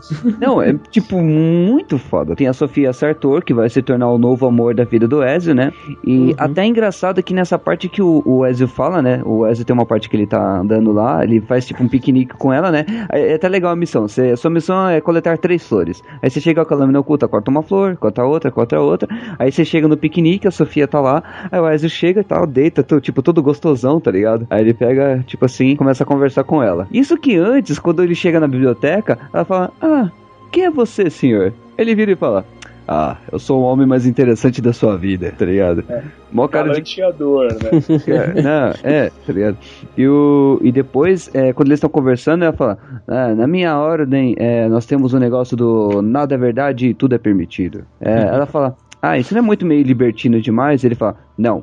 Ao dizer que nada é liberdade, quer dizer que nenhuma verdade é única. Quer dizer que você pode encontrar o seu caminho e você é livre para viver diante disso. E ao dizer que tudo é permitido, bem, você é livre para viver e tomar a escolha da, o que quer que seja. Porém, você vai viver com as consequências desses fatos também. O que quer dizer que você, ou você pode amadurecer ou não. Só que o ser humano é livre para isso. Se você vê o Assassin's Creed 2, ele gira muito em torno da questão da igreja e tudo mais. E aí é onde eu acho que essa filosofia se torna cada vez mais evidente. Você passa a perceber que não se trata da existência de um deus, porque nesse jogo não existe um deus. Existe Uhum. o quê? Aqueles povos antigos, Os que, vocês que né? vieram os antes. que vieram, vieram antes. E é Ah. por isso que a filosofia deles é que nada é verdade, tudo é permitido. Não existe a regra que eles impuseram, os dogmas que eles criaram e os deuses que eles criaram. E até é legal que isso é uma coisa que é revelada no final do. Na revelação, né? Que acontece no É a revelação do. Né, Que, ah, desse cara, é desculpa, mas, tipo, é, é uma parte do final, mas, tipo, você passa o jogo inteiro correndo atrás do- das informações do Altair, e o, uma das coisas lá perto do final do jogo, que não é a revelação em si, é quando você chega no lugar onde o Altair morreu, cara. Isso é muito louco. Tipo, Mano, Eu essa cena hora. é muito foda, tá ligado? O Altair, ele, o Wesley, ele entra na biblioteca e ele fala: sem livros, sem conhecimento, apenas você, meu irmão. Aí tem o esqueleto do Altair na sua frente, tá ligado? Aí o Ezio pega, ajoelha, tipo assim, e fala: é, Requiescat in pace, né? Que é o descansa em paz em Uhum. italiano. E nossa, mano, olha Sim. isso é. Nossa, cara. No books. No wisdom. Just you, fratello mio.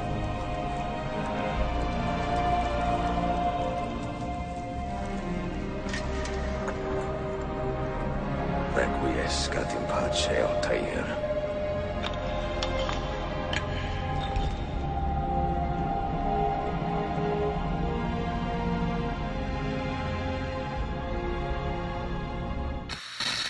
O legal é que você descobre que o. Antes do antes de finalizar a história do Altair, é, os assassinos saíram de Nazia porque Gengis Khan tava vindo. e aí os mongóis estavam descendo, tá ligado? Da Ásia. Aí os caras falaram, vambora aí que ferrou, não tem quem pare esses caras e vamos pra outras. Ou vamos pra outros povos, tá ligado? É. Vamos difundir nossa cultura em outros lugares. Foi por isso que Násia foi abandonada e nos tempos do Ezio ela era dominada por Templários. E aí depois da revelação, o Desmond consegue sair do seu coma, né? E eles acabam descobrindo que eles precisam chegar em um lugar onde pode haver uma possível salvação para o fim do mundo. Porque qual que é o mote do jogo? É, os Templários querem usar essas- esses descendentes dos assassinos para encontrar as peças do Eden, né, os pedaços do Éden. Seja o cajado ou seja a maçã do Éden mas a maçã é melhor pra eles, porque a maçã permite controlar pessoas. Então, Uhum. os templários querem a maçã pra colocar a maçã num satélite e a partir do satélite dominar a humanidade. Dominar a humanidade. Isso era plano dos antigos também, né? Aham. Uhum. Era o plano deles, era os antigos utilizavam, descobriram que o, o pensamento coletivo em uma só coisa poderia criar novas coisas, né? Então, para salvar o mundo, eles utilizariam a maçã no espaço Uhum. para fazer todo mundo pensar a mesma coisa que seria a salvação do mundo contra as explosões solares. Que seria focar É, a sim, energia, é focar a energia corporal do mundo nesse ponto. Só que Isso. daí Adão e Eva foram lá e roubaram a maçã. Isso é engraçado. Isso, isso vê como a ideia da religião já entra no jogo como sendo algo que foi modificado ao longo do tempo, né? Uma história É contada tipo um telefone sem fio. Exatamente. É, gera uma discussão, tá ligado? Tipo, pô, Adão e Eva foram os primeiros assassinos da história, tá ligado? é. E aí, quando eles, eles chegam no final dessa revelação e descobrindo esse lugar, o Desmond sincroniza todas as faixas que precisa, né? Ele zera a história do Altair, ele zera, digamos, em parte, a, a história do, do Ezio, né? E depois, pra quem jogou o jogo, hoje em dia tem até como ver o videozinho, não sei se pode fazer isso, Bob. É, tem um videozinho do Assassin's Creed Embers, que é, o É, ver o vídeo pelo podcast vai ser meio complicado, mas. não, assim, é, cita- é- é citar e, e aí é que eu vou falar. Tem o pessoal da Think Mind Productions, que é um canal de vídeo no YouTube, eles fizeram uma dublagem pro vídeo, tá ligado? E a própria Ubisoft pegou e autorizou. Tanto que esse pessoal hoje em dia estão editando os vídeos pra Ubisoft, tá ligado? Aí lá no canalzinho A dele. gente pode colocar no post, sim. Isso, até lá no canalzinho Legal, deles legal. Tem o link, tá ligado? E quem quiser ver as outras coisas, os caras fazem umas coisas bacanas com Assassin's Creed também, tá ligado? E, então, tipo, a dublagem dos caras ficou boa e nesse vídeo mostra como é que o Ezio morre, cara. Como é que se encerra a vida dele.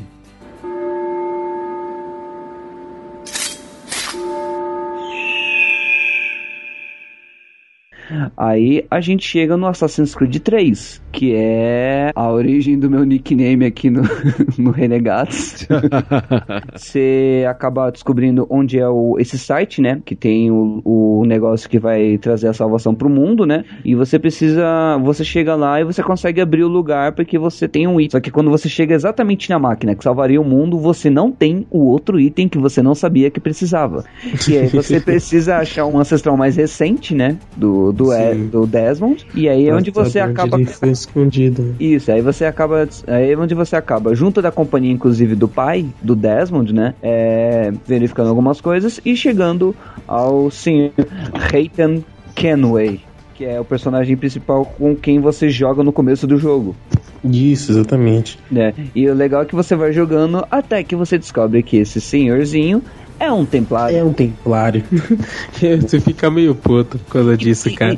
É, mas tipo, e tudo, e você, tu- tudo vai caminhando de um jeito que, por exemplo, você enquanto assassino, você não pode matar civil. Verdade. Porque, por exemplo, se você matar um civil, ou matar um cachorro, ou matar uma vaca, ou qualquer bichinho que tem assim no lugar, tipo, ele fala, esse ancestral não fazia isso. Só que eu nunca tentei fazer isso com Reitan. Porque, digamos assim, em certo ponto, tipo, templários não se importam com isso. Só mas que é, o- não, mas a princípio é, é, é a mesma coisa que acontece, né? É, só que, por exemplo, o, o Reitan, se você for checar a história dele, ele tem as bases dele dentro da Ordem dos Assassinos. Sim, principalmente por causa do pai dele. Só que acontece um- um- uma coisa na história do Reitan que leva ele pro lado dos assassinos, do- dos templários, né? E aí ele vive dentro dessa sociedade, tá ligado? Ele vive dentro disso. E até é.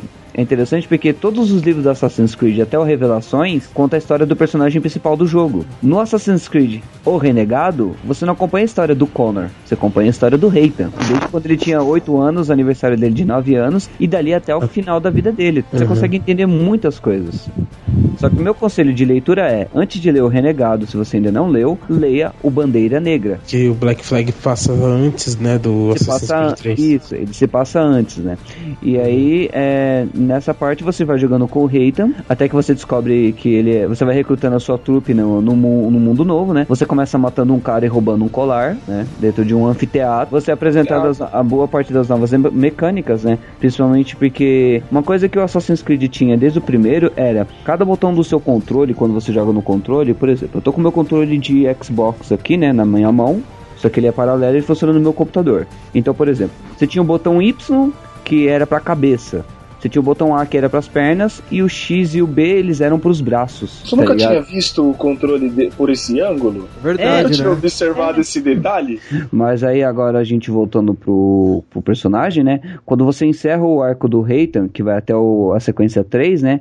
Aí você começa a jogar, que você vê todo o desenvolvimento dele no novo mundo, né? E ele conhecendo a índiazinha é, é, que ele chama de Zio, né? Só que ela tem um nome indígena, né? Ela é uma indígena, né? E aí o Reitan acaba descobrindo algumas coisas. Ele tá atrás do o lugar dos precursores, né? Que é esse lugar onde você começa com Desmond, né? É o Vault, né? É. Aquele Vault. É Precur Precursor Site que ele chama, né?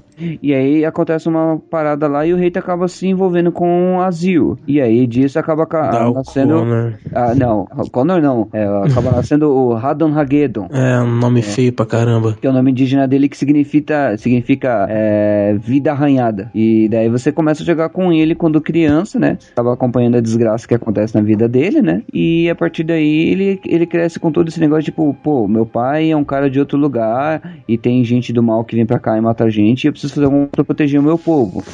Que aí é um ponto onde eu acho que a história do Connor ela é uma das mais tristes, porque é fácil você comparar o Connor com o Ezio, por exemplo, e falar, não, o Connor é chato. O Connor ele quer tudo certinho. não, cara, mas é diferente quando você luta pelo seu povo e você não tem o apoio do seu próprio povo, tá ligado? Mas E você é- precisa. E você ele tá corre sozinho. atrás sozinho. é E ele corre atrás sozinho, sozinho, porque ele- a única coisa que, coisa que pode estar próxima dele é o Aquiles. Só que o Aquiles é um assassino que ele recebe uma orientação. Ele recebe uma orientação de uma visão pra procurar os assassinos. Tipo, procura esse símbolo aqui. Aí ele sai da vila e acaba chegando no Aquiles. Ele chega no Aquiles e aí, tipo, acontece umas coisas até ele provar o valor dele pro Aquiles. E o Aquiles quer, tipo, vem cá, garoto, deixa eu ver a sua história. E aí o Aquiles conta pra ele tudo o que aconteceu. Só que o Aquiles tá manco. O Aquiles não tá no campo de batalha que nem o Mario tava, que nem o, o Bartolomeu tava, que nem todos os outros Sim, ele tem assassinos que, estavam. ele tem que fazer tudo sozinho, né? Entendeu? O, o próprio Ezio fala, quando ele volta pra Florença, né, que ele encontrou pessoas que colocaram ele no caminho que tirou ele da além da, da vingança, né?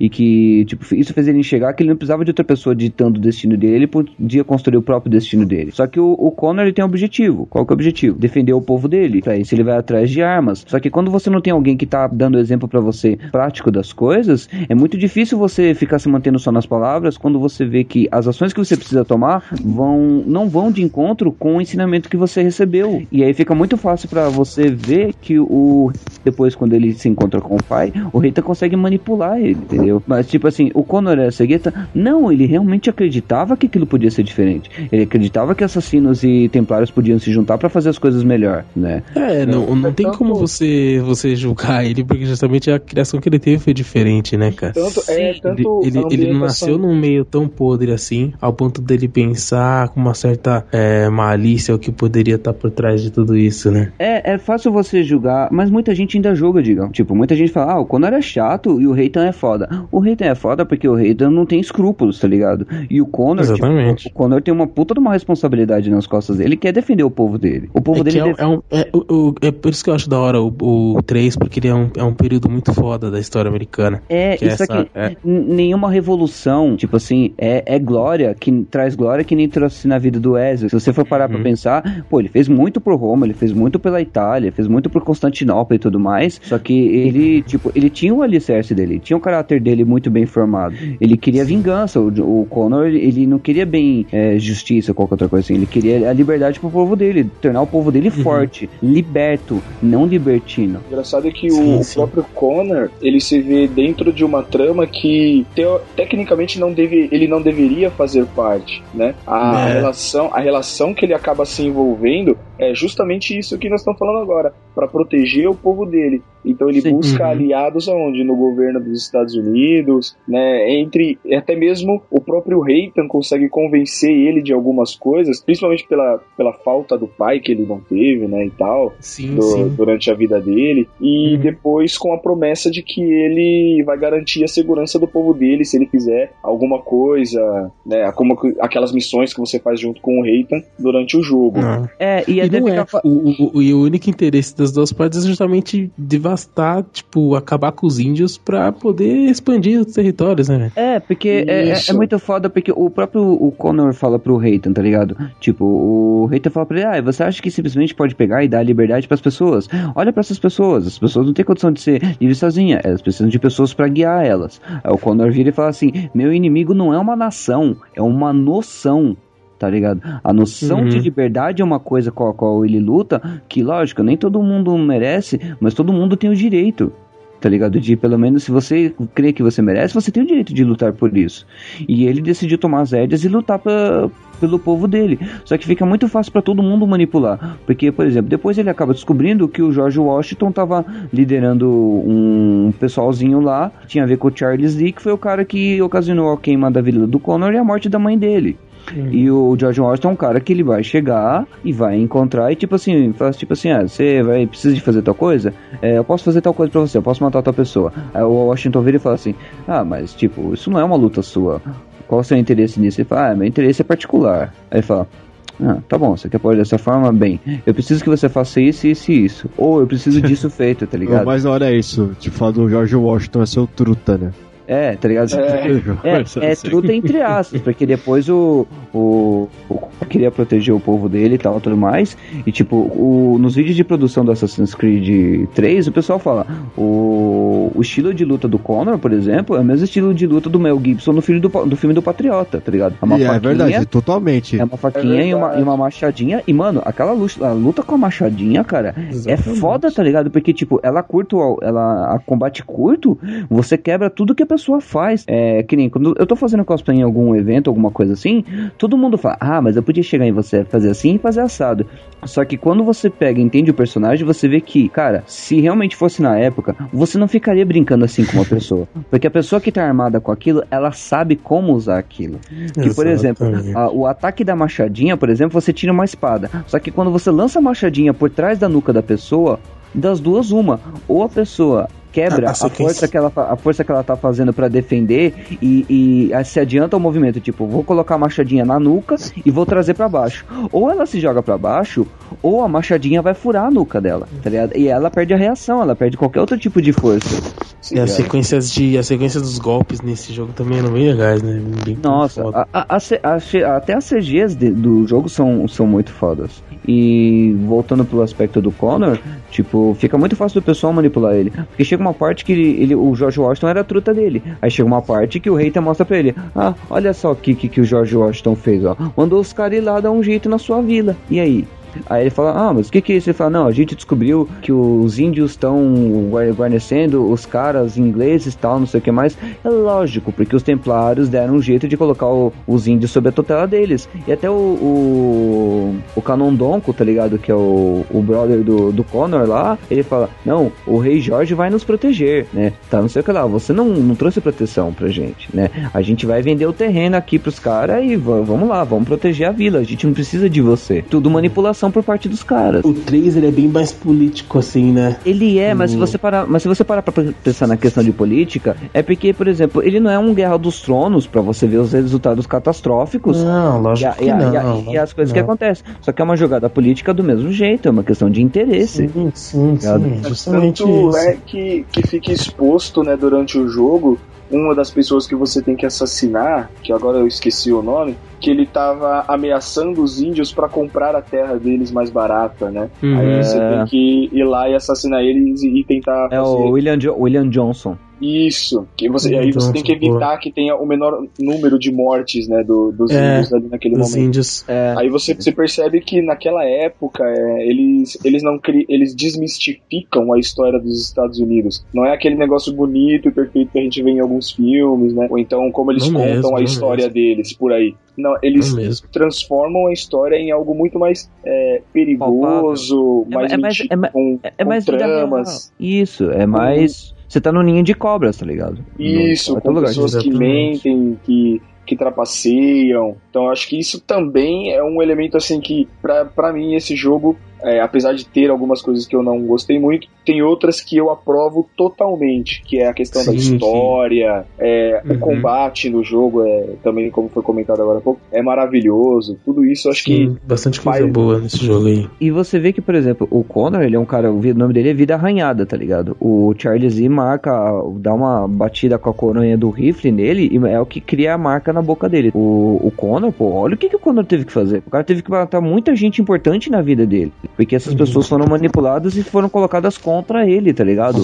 Tá ligado? Quem que o Ezio teve que matar que foi importante pra ele, cara? O- é a mesma coisa de você falar, ah, o Ezio teve que matar o irmão dele porque o irmão dele foi colocado contra ele. E isso não aconteceu. E o Connor passou por um dilema parecido com esses, tá ligado? E É, ele, ele realmente acreditava que aquilo era possível. Sim, aquilo era possível. O problema é que as pessoas estavam lidando por interesse. tá ligado? De uma Ele- ordem maior, qualquer outra coisa assim. Não por um interesse público ou pra cada um. Porque, por exemplo, os índios eles vão acreditar. Se você chegar com uma promessa pra eles, naquela época que nem foi, chegasse com uma promessa pra eles e pra deixar eles fortes e tudo mais, eles vão acreditar. Só que ao mesmo tempo você podia estar sendo filho da puta que nem o William Johnson foi e depois eles se tocam e eles se rebelam contra você. E eles não vão, eles não têm a malícia. Eles acreditam na sua palavra. Se você mentiu pra eles, de fato, você é filha da puta. Mas na verdade, uma coisa que eu tenho dúvida, além da história, assim, que é bem complicada, por que foi considerado uns- um Assassin's Creed um jogo meio fraco, o, esse 3? Acho O que três- o final da, da história acho que deu uma enfraquecida, hein? É, o final da história talvez ele tenha dado uma enfraquecida e assim, venhamos e convenhamos. É que nem a gente discutiu o porquê da história do personagem do Connor. O Connor ele é um personagem que ele tem história muito forte. É muito marcante a história dele, sim. Só que se você pegar, por exemplo, pô, você começa jogando com o Reita e o Reita é um cara que, tipo, foda-se o mundo. Mas eu tadinho. digo o final da história do, do Desmond mesmo. Assim, o final da história do Desmond é uma coisa que, tipo, do nada você. Até inclusive, se você estiver jogando o jogo, o jogo dublado, na última CG do jogo, ela vem em inglês. Porque aquela parte não foi dublada. Só que, por exemplo, a história do Desmond ela se encerra de uma forma que, tipo, ah, o Desmond decide, tipo assim, eu vou fazer tudo o que eu puder pra salvar a Terra. Tipo, se eu tiver que matar alguém, eu vou matar alguém. Se eu tiver que morrer por isso, eu vou morrer por isso. Se eu tiver que fuder com um país inteiro por causa disso, eu vou fuder com um país inteiro por causa disso, tá ligado? Ele chega num ponto onde é oferecido uma opção pra ele e ele decide. Só que ao mesmo tempo é mostrado pra ele o resultado de uma ação e de outra ação. Tipo, você vai continuar com esse ciclo ou você vai mudar esse ciclo e fazer uma coisa diferente? Mas se você voltar pro aspecto do Connor, sim, é uma história de revolução, é uma coisa bonita de você ver. Pegar agora o Unity que vai trazer a Revolução Francesa, o cara morreram mais de 200 mil pessoas nisso. em 5, 6 anos. E por que que morreu tanta gente? Porque as pessoas não morriam de doença. Você não tinha mais as pestes e coisas assim, entendeu? Então vai ver quantas pessoas não morreram na Revolução Americana. E a Revolução Americana é que nem o pessoal fala. O George Washington, ele não era. Ele foi o primeiro presidente. Sim, só que, por exemplo, de nove campanhas que ele liderou, ele ganhou três. Enquanto a maioria dos outros uh, generais não ganhou nem isso, tá ligado? Então ele tinha pouco a favor dele. Só que ele não era um fodão que nem todo mundo pega e pensa que quando você vê a primeira vista. Se você estudar mais afim, que você vê que, cara, ele era um cara falho. Só que das piores opções, ele era melhor. Então tudo isso daí combina. E você para de jogar com o Reitan também, cara. Que, pô, você ficou três missões com o Reitan, tá ligado? Você acompanhou o modo, o modus operandi do cara, toda aquela construção. E até chega no final também o, o final da história do Reita, como acontece no jogo. Mas olha como que acabou a história dele, cara. Você acha que aquilo não, não fortalece para que o, a pessoa que tomou a, a- a ação lá e fez o que precisou ser feito lá naquele ponto? Você acha que aquilo não repercutiu na vida da pessoa? Você acha que aquilo não dá diferença? É, é complicado esses fatos. Então, e talvez pelo fato também de, por exemplo, pô, você tinha as missões navais e pra você entrar numa missão naval era um puta de um loading, tá ligado? Era quase dois minutos carregando cada missão naval. A economia, em todos os outros jogos do Assassin's Creed, você tinha uma do 2 até o Revelation, você tinha uma economia legal, você tinha como arranjar dinheiro legal por, por economia própria. É que é engraçado É. que acontece também que no 3 é, as condições são diferentes, né? Então não dá exatamente pra você montar aquela rede de assassinos que nem é no, no Revelations. Não, você tem acho que seis assassinos no máximo. E pra É, cada assassino eles- que você vai recrutar, você tem que fazer três missões.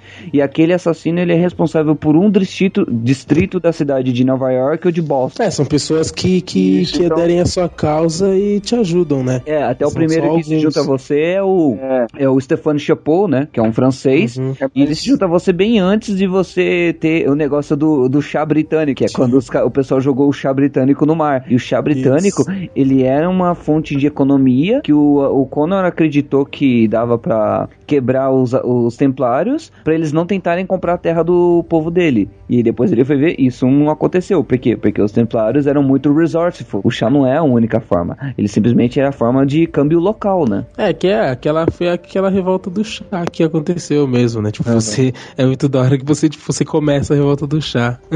É, e, É verdade. e a última, e a bom. última caixa, os caras falam, os caras vêm e falam assim, Connor, a gente salvou a É. última caixa pra você. Aí tipo, o Connor chega e com aquela cara Você de mala dele, ele pega. no- Até o massacre de Boston, tá ligado? Os caras ligam, porque é uma parte do jogo que você tá em cima do teto de uma casa, o Charles Lee tá em cima do outro teto e ele dá um tiro pra cima. Tipo, Uhum. alguém no meio da população deu tiro contra o povo, contra os, os casaca vermelha, que eram os soldados britânicos. Então os casacos Uhum. britânicos, eles rechaçaram a ameaça, matando um monte de gente que tava perto da igreja. E aí depois tipo, você sai acusado como o bandido da, da história. É, porque ele pulou lá pra baixo e falou: Olha só, tem um indígena ali, ele tá armado, a culpa é dele. Bem isso mesmo. Não, mas Nossa, então, falou pra caramba do 3, hein? Então, Uhum. é, as armas que você compra, os equipamentos dele, eu senti que não ficou. que foi muito mo- modificado do, do 2 pro 3, né? É, do, sim, mas é porque. porque, por exemplo, você, passa, você é capaz de passar o jogo inteirinho jogando somente com o Tomahawk, que é o machado, É o um arco, machadinho. o arco e, e uma espada. Então, tipo, as outras armas eu nem, nem passei o jogo inteiro verdade. sem fazer questão de trocar. Sim, mas se Uhum. você, por exemplo, se você pegar, comprar mais um coldre e tiver duas pistolas e comprar uma pistola mais forte, se você realmente se dedicar a utilizar esse tipo de armamento, Não, é, ele, dá uma, di- ele dá uma diferença sim. Só que, por exemplo, é, o clima de. hum, Tipo assim, o clima bélico não é mais o clima que você tinha na Idade Média, tá ligado? Ou o fim da Idade Média, média que nem era na época do Ezio. Porque na época do Ezio você tinha armadura ainda nos anos 1500. Isso. E agora É uma- você não tem, agora é tipo, é, uma pano, tá ligado? diferença. É, então você já perde algumas coisas do jogo por causa das condições históricas, né? Que acabam porque- fazendo parte. É, porque você não precisa mais de armamento tão pesado, porque todo mundo tá usando pano praticamente. Qualquer Sim. sabre, qualquer sabre pequenininho e fininho, pega e rasga um pano. E é isso daí, gente. Assassin's Tá. Creed 3 é um bom jogo. Ah, talvez não tenha sido bem aceito pela crítica por causa de alguns motivos que a gente falou, por ter modificado, colocado mais nos trilhos a ação, ter trazido é, personagens que talvez se você comparar com personagens anteriores, eles não são tão legais a princípio, mas cada um deles tem um nível de profundidade próprio. Eles não são pra serem iguais o tempo todo. Tem uma imagem, por exemplo, que circula na internet, que o que cada um procura no mundo um jogo, né? É, por exemplo, o Altair, tipo, ele queria, digamos, respeito, né? O, o Ezio no 2 queria vingança. O Ezio no Brotherhood queria justiça. O Ezio no Revelation queria resposta. O Connor queria liberdade, né? E o Edward, que é o nosso querido protagonista do Assassin's Creed Black Flag, queria rum, tá ligado? Uhum.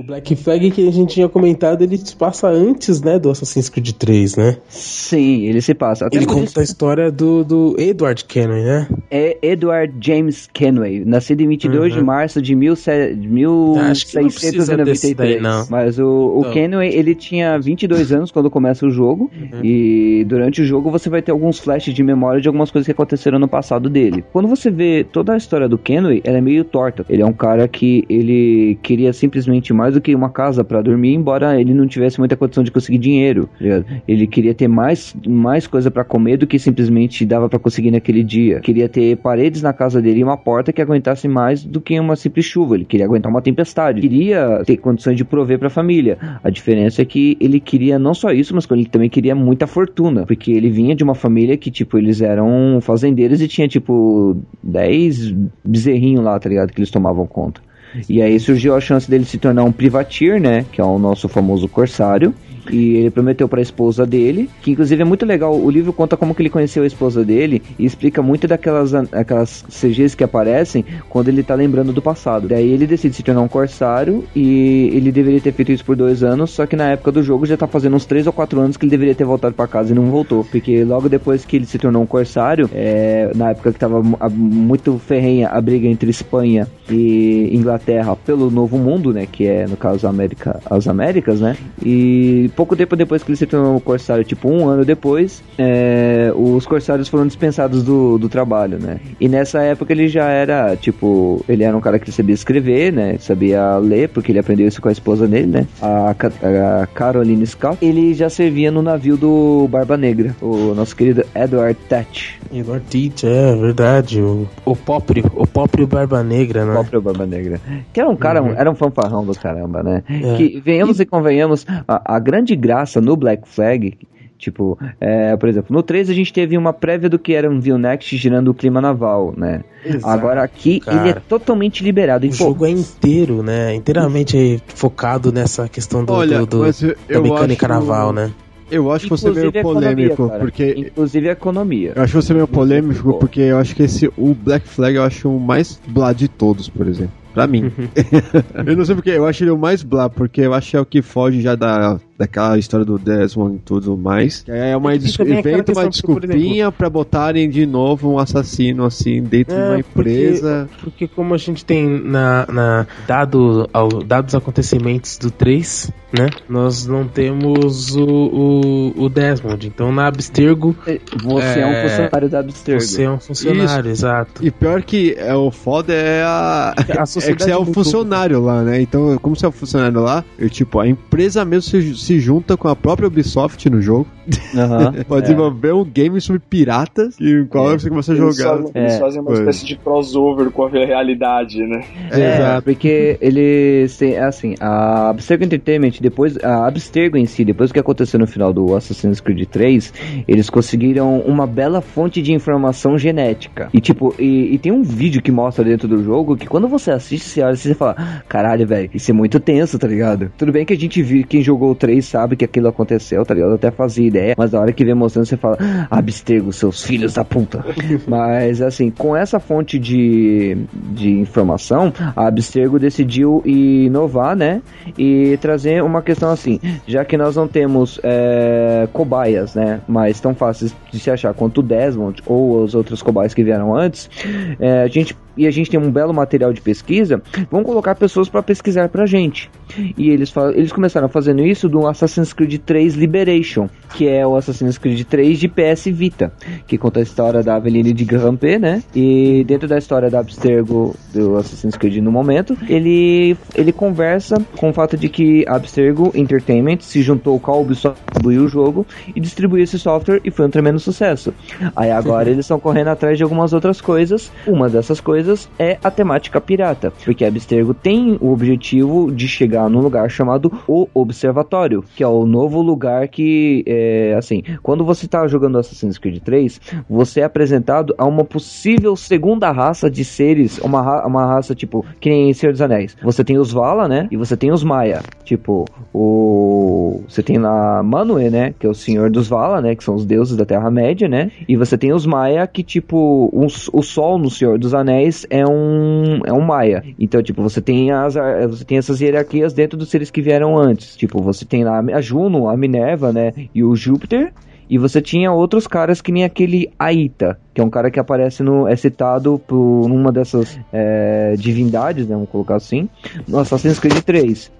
E esse pessoal, eles eram meio que mão de obra. Só que eles eram uma, com uma mistura de seres humanos com o que deveria ser os seres superiores, né? Então eles tinham alguns problemas de. tinham uns problemas de saúde mais fácil e coisas do tipo assim, né?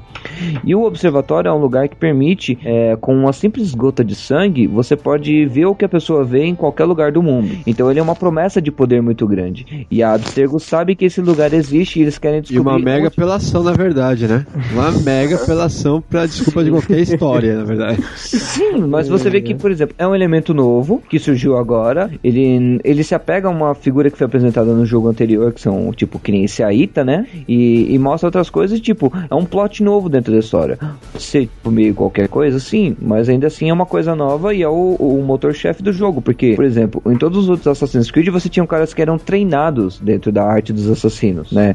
E o Edward Kennan, ele é um cara que ele simplesmente rouba a roupa de um assassino e se faz passar por assassino porque ele quer, ele, ele, ele quer dinheiro, ele quer a, boa fortuna, é, ele, ele quer vi- a vida fácil que a pirataria vai trazer, né? Que o, o dinheiro que isso vai pegar e vai trazer. Até o momento que mais pra frente, no final do livro, por exemplo, isso tem um puta peso na vida dele, por causa de uma coisa que um personagem fala pra ele, do, no livro. Porque toda essa busca por poder, pelo, pelo observatório, faz com que ele faça amizades, inimigos, só que ao mesmo tempo faz com que ele vá por um caminho onde quero isso, eu quero essa fortuna, eu quero ter como prover pra minha família, eu quero ter como prover pra minha esposa, e tipo, meio que foda-se o resto, tá ligado?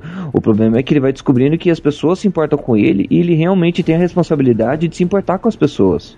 E quando, e quando a partir de certo ponto começa a, a- a- é, acontecendo merda atrás de merda, tá ligado? Ele se tasca de, pô, eu não posso ser tão porra louca assim. Eu preciso dar um up na minha vida e seguir por um caminho diferente. Mesmo que seja, tipo, o James Kidd fala pra ele, é, nada é verdade, tudo é permitido, né? Depois o chefe dos assassinos chega e fala assim, é, você pegou e matou o assassino tal lá, né? O Duncan Walpole. Ele, é, é, só que você vendeu o mapa com a localização da base dos assassinos pros templários. Aí ele fala, cara, eu só queria um pouco de dinheiro. E, e outra, você- tudo é permitido, né? Não é essa a filosofia de vocês? E os caras, cara, você só tá repetindo isso como se fosse um papagaio. Você não entende a filosofia por trás disso. E ele faz tanta merda na vida dele que isso acaba levando, tá ligado? Ele pra. acompanha a, a morte do Edward Tet, né? O Barba Negra. É, o Ben isso, Hornigold. isso, que é, isso, na verdade, isso é a partir da hora do jogo. Essa parte é muito foda. E um amigo meu que foi na BGS, depois eu fui na casa dele, até pra gente conversar. Ele me encomendou uma bandeira lá que eu peguei pintei numa, um pano pra ele. Ele falou: Cara, não tem como evitar aquilo. Né? E tipo, não, cara, porque aquele acontecimento histórico. É legal você acompanhar a Era de Ouro dos Piratas, que foi um período de 10 anos, cara. Que onde por causa de rixa de governo inglês e espanhol, é, você teve como permitir a pirataria se debandar daquele, daquele jeito, tá ligado? Aí o, o Ed Tet, ele usava de teatrismo, tá ligado? Ele usava pólvora presa no chapéu pra simbolizar ser um demônio. É, e é tudo, era tudo parte do show pra ele. E funcionava por intimidação, né? Ele era tido como o cara assim, e tipo, você fala, pô, não é bem assim. Ele simplesmente tinha uma ele tinha um modus operandi que permitia ele intimidar os caras de uma forma mais fácil. Só que era teatro, tá ligado? Muito do que ele fazia. No Assassin's Black Flag, é, se você acabar percebendo, o que parece que faz com que ele saia da trama dos assassinos são duas coisas. Uma que o Kenway, né, o Edward Kenway, ele é da família dos assassinos, ele é descendente, mas de uma forma, é, ele, não, ele não faz parte de um jeito que eu não sei qual, é, ele não, não nunca ficou sabendo da existência dos assassinos, certo? Mas como se É, fosse ele não é descendente direto, né? é, ele é descendente direto da Não, linhagem assim, do, ele não é do descendente Alta- direto, digamos assim, não faz parte da, do ramo da família que é ativo na ordem, tá ligado? Isso, então, ele, Assim. ele é descendente, mas ele não estava na, na- ativo na ordem, a família dele não estava. Então ele cresceu fora do seio dos assassinos. Né? Mesmo Sim. ele sendo descendente de Altair, descendente do Ezio. É, até porque o pessoal pega e fala pra ele assim: "Ah, tipo, ele tem os ele tem o ele tem o senso, né? Tipo assim, É, e ele engraçado tem a- que- ele tem o dom, né? O dom que é a visão de águia. Isso, e mesmo ele vivendo longe disso tudo, é como se fosse um karma na vida dele, ele fazer parte dos assassinos. Porque, pare e pense, né? O mundo ele é muito grande, as opções são muito grandes. Então, qual é a probabilidade desse cara fazer parte de uma rede de assassinos secreta na Mesmo história? ele não tendo ciência de, de que existe Nem- uma, né? Nenhuma. Só que aí o que, que acontece? É, não é uma fosse- coisa. Qual que é a chance dele, que, dele poder fazer parte disso? É, é, só tem uma que vai dar certo, que foi a que deu no jogo. Que, tipo assim, ele querer fazer parte disso por interesse. Por sem interesse. saber o tamanho de, que tem por trás disso no mundo, que tá ele ligado? tava se É. sem saber Sem que a saber família nada. dele tinha uma história lá dentro. Não, a família dele nem tem acesso a tudo isso. Não, eu digo algo A assim. família, a família dele é, é de um ramo, de um primo. Tipo, tem um pai, aí tem um tio, aí tem um sobrinho, tem um primo de quinto, de décimo grau. Se você voltar na árvore genealógica, ele é parente de alguém que foi assassino, tá ligado? No sentido, no sentido família, é, é essa, é a relação sanguínea, né? Não que os Sim. pais dele eram assassinos, não. Uhum. Mas nessa relação de descendência, né? Que faz parte que alguém da família dele, do passado deles, antepassados dele, antepassados dele, isso. faziam parte dos assassinos, né? Então, Uhum. às vezes, isso você acaba até pensando na sua própria realidade. Nossa, será que meus antepassados foi al- alguém importante? Será que eu já, que eu, de repente, sou um descendente de alguém que já foi importante? Isso é muito. É, é algo, é algo que você acaba pensando, trazendo pra sua realidade. E outra coisa que eu pensei a respeito do jogo, que eu achei que é bacana pra história, apesar de ser um pouco afastada do- dos assassinos que a gente tá acostumado, é que Mas é é, um o jogo mais afastado mesmo, né? é, é o jogo mais afastado mesmo, mas é uma caça ao tesouro. É, uma, é, é emocionante essa, essa caça ao, ao observatório, aos elementos que a gente tem no, no jogo, como aqueles É quadradinhos. uma verdadeira história de pirata mesmo, né? É, você se sente um, um pirata, sabe? Aquela. aque- a ação do mar no, no barco é, é o charme do jogo, na minha opinião. É, é o charme. Sabe? E, e, por exemplo, o, o, o Jack Dawn, o Gralha, né, que é o navio, ele é o, ele é o segundo personagem principal, tá ligado? Porque da mesma forma como você evolui o Kenway, você evolui o barco, e o barco e a tripulação são uma coisa que você tem que tomar conta, você tem que pegar mais tripulação, você perde tripulação, você tem que reparar o navio. E quando você. Meu, é, é muito foda, por exemplo, a questão de jogabilidade, é, coisa no jogo, que nem você tá andando, aí aparece uma baleia, você tem como visualizar um evento e caçar uma baleia. Ou caçar um tubarão.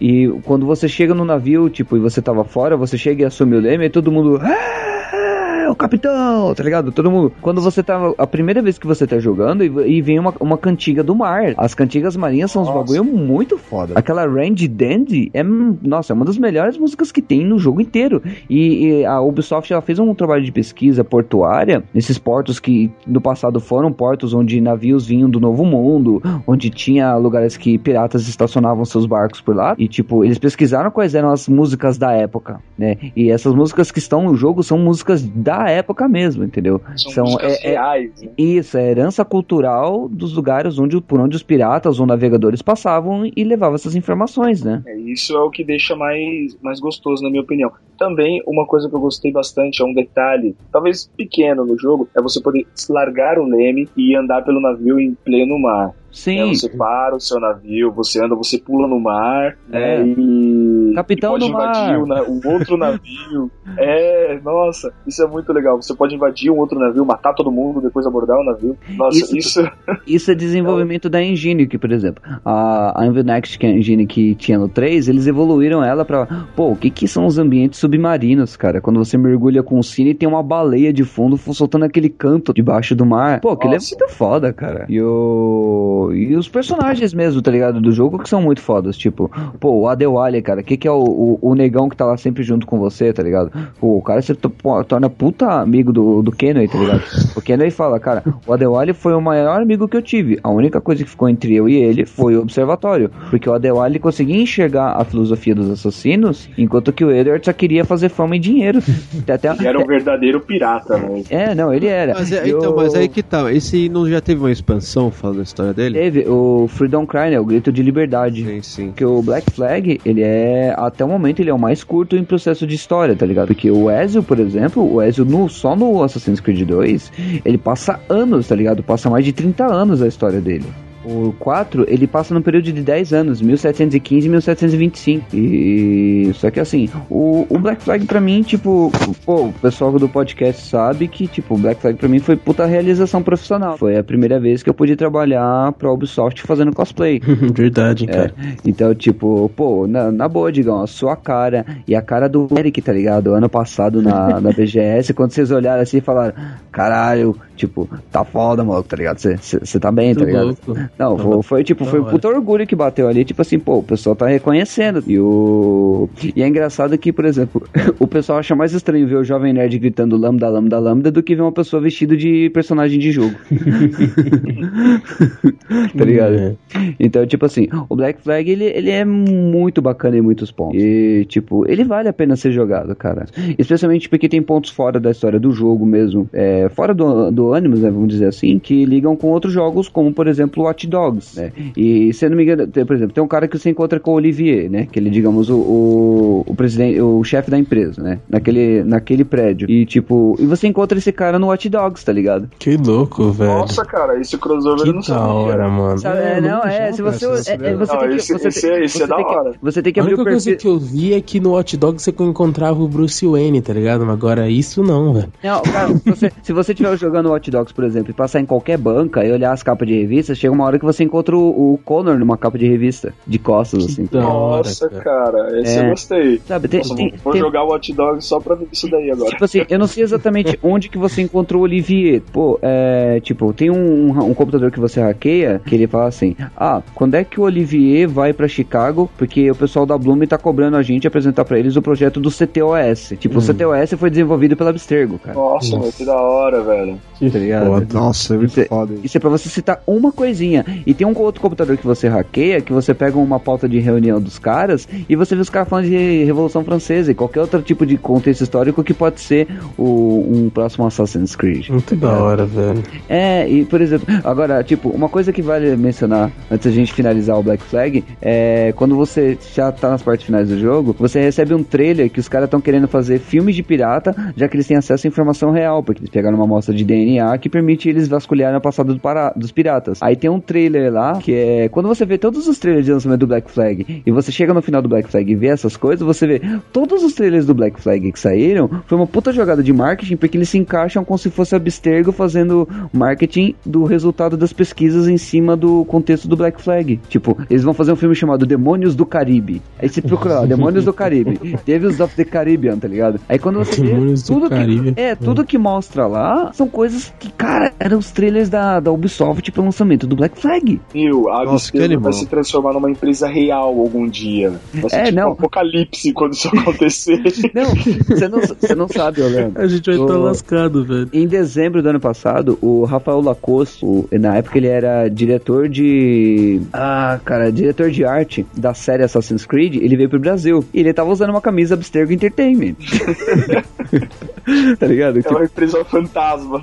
é, tá ligado? É tipo que nem Umbrella, tá ligado? A Umbrella, a, a Umbrella, inclusive, você sabe que a Umbrella do Resident Evil é uma empresa de fachada pros Templários, né? Porque aquele, aquele guarda-chuvinha da Umbrella é a Cruz Templária. É, é o Cruz Templário. Então é capaz de dessas empresas serem reais e estarem aí secretamente nos jogos, manipulando a nossa vida. É, tá ligado? E, É ver tipo, tudo isso aqui é um jogo e estamos dentro de vários ânimos.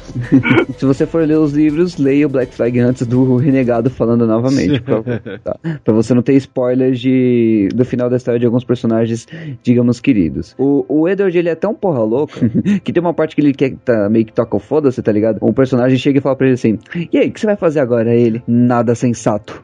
A próxima tela de loading, tá ligado? Que é o personagem dentro do ânimos, sem fundo, tipo, geralmente é o personagem assim em pé, né? E você pode sair correndo com ele. Nessa parte do jogo, o Edward tá and- segurando uma garrafa dentro do login do ânimos, tá ligado? Do loading do ânimos. E quando você tenta andar, ele, entra, ele anda que nem um bêbado, tá ligado? Então, tipo, tem umas piadinhas assim que são muito bacanas. Então, tipo, o Black Flag é isso. E ele deixa muita coisa aberta pra novas coisas que podem surgir, que a gente não sabe exatamente o que, que vai ser. Porém, o Black Flag ele faz parte de um, um contexto dentro do Assa- Assassin's Creed que é Assassinos nas Américas. E aí a gente vai ter o Assassin's Creed Rogue, que vai estar chegando aí próximo dia 11 de novembro. Se bem que alguns lugares varia, 11, 12, 13, 14, 18 de novembro. As datas variam um pouco assim, né? Segundo o que eu falei com o diretor do Assassin's Creed Rogue, que estava no Brasil na última BGS, e por falar nisso, o cara é muito gente fina, e aí ele falou, ó, então é bom, porque ele vai fechar de fato muita ponta que ficou solta, vai encerrar muita história, vai explicar muita coisa, por exemplo, do 3, do Liberation, né? Vai encerrar algumas histórias que se começaram no, no, no Black Flag,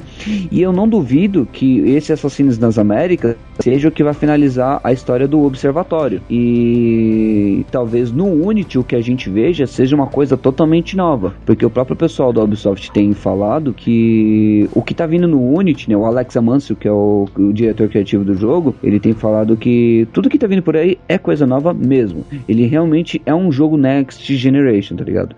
E Muita gente fala, ah, por que, que não faz ele pra plataforma ah, anterior, né? O que eles estão proporcionando com Assassin's Creed Unity, pensa você ter uma Paris em tempo integral, cara. Carregando, tudo tá aberto pra você o tempo todo. Você não vai mais passar por dentro das casas como um The Flash, tá ligado? Que nem era animação antes. Você caía dentro de uma casa, vinha uma anima- animaçãozinha automática e você já saía do outro lado. Não, agora você vai poder entrar nas casas, cada casa pode ter uma história, pode ter um, um, um enredo em potencial pra uma side quest. Paris vai estar sendo carregado o tempo todo, tá ligado? E você vai ter condição de ter mais de 5 mil personagens nas ruas, sendo que vai ter muita coisa diferenciada, as pessoas vão estar agindo de forma diferente, sabe? Então, tipo, o clima de revolução tá ali o, o tempo todo, porque a população está clamando por revolução. Não são só os revoltosos. É, assim- é tipo assim, tipo, o gigante acordou em Paris naquela época, tá ligado? Então, tipo, o que tá vindo por aí é uma coisa muito diferente mesmo, sabe? Até mesmo a capacidade do online, de você poder jogar com quatro pessoas online ou duas pessoas no multiplayer local, é um negócio super de boa que tá vindo tá aí e eu tô muito animado com o que vai tá vindo, sabe? Assim, o Assassin's Creed Unite também passou pra mim uma expectativa muito grande. Eu acho que vai ser um grande jogo. Eu vi o gameplay dele co-op, fiquei impressionado. Eu sei pouco da história do jogo até agora. A questão do, do online, de jogar com os amigos e fazer as missões no modo que eu vi, a, a cooperativa, aquele estilo meio stealth, né? De secretamente. Uhum. Isso, stealth. E, e aquele negócio de agachar. Nos outros Assassin's Creed eu não vi isso, sabe? Você agachar atrás do cara para poder passar secretamente. E antes era São automático, detalhes- você entrava no Era mapa. automático, É, isso. entendeu? Então, isso eu achei uma tática muito bonita no jogo, porque dá aquele negócio de estar andando escondidinho, sabe? E fazer toda a estratégia em cima dessa. É, até Desse porque jeito pa- meio assassino silencioso. É, até porque em Paris, por exemplo, você não tem mato em qualquer canto, tá ligado? A cidade É. tá morrendo de fome, cara. Se abusar, a população tava comendo capim. Sem contar também que é uma cidade desenvolvida, então ela é urbanizada, né? Ela é. Não sim. é em todo lugar que você vai encontrar mato. É, não, você precisa de outras ferramentas pra você poder criar a condição do stealth. E as novas mecânicas de jogo, a própria Phantom Blade, tá ligado? É um mecanismo tipo, pô, como é que você vai carregar um ar com uma besta? Não tem como, então coloca um mecanismo no braço do assassino, tá ligado? O próprio personagem fala numa animação, ele fala, cara, isso aqui é um, é um upgrade pra uma arma convencional que nos acompanha há séculos. Ele é só um upgrade de classe pra te dar uma possibilidade de você ser furtivo e conseguir seguir pra frente com a sua missão, né? Então ele tá com uma perspectiva muito boa de, de jogo e, e tudo mais, né? E, por exemplo, o modo cooperativo dele vem com uma customização para quem tava sentindo falta muito grande. Você vai ter quatro classes de personagens, onde você tem é, corpo a corpo, stealth, é, capacidade de carregar armas de fogo e um médico, tá ligado? Pra você montar, equilibrar bem uma equipe e vambora na missão. Embora, tipo assim, todas as missões podem ser passadas offline, mas tem uma missão que é muito difícil você passar offline. Então, tipo, você pode chamar a galera que você confia pra poder passar a missão com você. E todas as coisas que você vai fazer no jogo vão contar créditos que você vai poder gastar nos itens de cus- customização. Uma coisa que eles prometeram, por exemplo, é você não vai precisar gastar cash na vida real pra você ter itens no jogo. Tudo você vai acumular crédito dentro do jogo pra poder comprar com dinheiro de dentro do próprio jogo. Você não vai precisar conquistar coisa fora, tá? Dinheiro de verdade pra poder ter itens.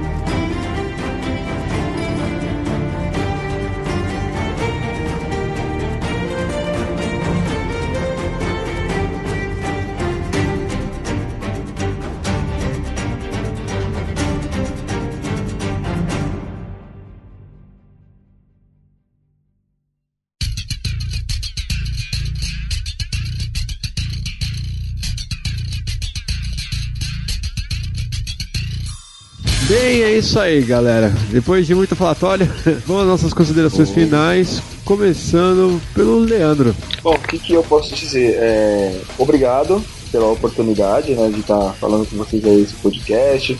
Ao Digão, meu colega de infância, né, que me convidou a fazer parte aí da gravação com vocês. E Assassin's Creed está na minha lista dos melhores jogos que já joguei na minha vida. Né, gosto muito pela história, apesar de sempre ter aquela coisinha que todo gamer tem, né, de exigir um pouco mais né, de todo jogo. Eu exigi também um pouquinho do Assassin's Creed, mas ainda assim é o melhor jogo que já joguei em termos de história, de aventura e tudo mais. Então, muito obrigado a galera, obrigado a você que está ouvindo. E é isso aí, pessoal. Beleza, valeu, Leandro. Vai, Connor. Cara, é tipo. o tipo sempre entra em alguma frase, né? o... Não, queria agradecer pela oportunidade de poder estar dividindo com o pessoal o meu conhecimento. Tem coisa que eu sou falho na questão de Assassin's Creed, sim, que nem, é, que nem a gente falou no começo do podcast. Mas é porque tem algumas coisas que eu não joguei, mas eu conheço meio por cima o contexto. E desculpa ter falado tanto, gente, e não ter falado tão aprofundadamente em cima de algumas coisas que mereciam mais atenção, mas tem fatores, por exemplo, um, a gente não tem tanto tempo, né? E até porque a gente fez um podcast falando sobre todos os jogos da série. Eu acho que ninguém até hoje fez isso na podosfera. E agradeço a vocês pela paciência aí de ter me ouvido tanto. Acho que eu nunca falei tanto aqui no Renegados Cast. E ah, ah, eu tenho. Outro dia eu postei no Facebook até. Tipo, tem três jogos na minha vida, tá ligado? Que são tipo tops topudos assim, né? O primeiro é Resident Evil, porque, bom, é Resident Evil e pra quem joga desde o começo sabe que isso representa, né? Foi onde eu comecei com cosplay. É Metal Gear, que pra mim é super importante porque tem uma história muito foda pra caralho, tá ligado? Você precisa de um puta saco pra entender aquela história, tanto mais do que entender a história de Assassin's Creed.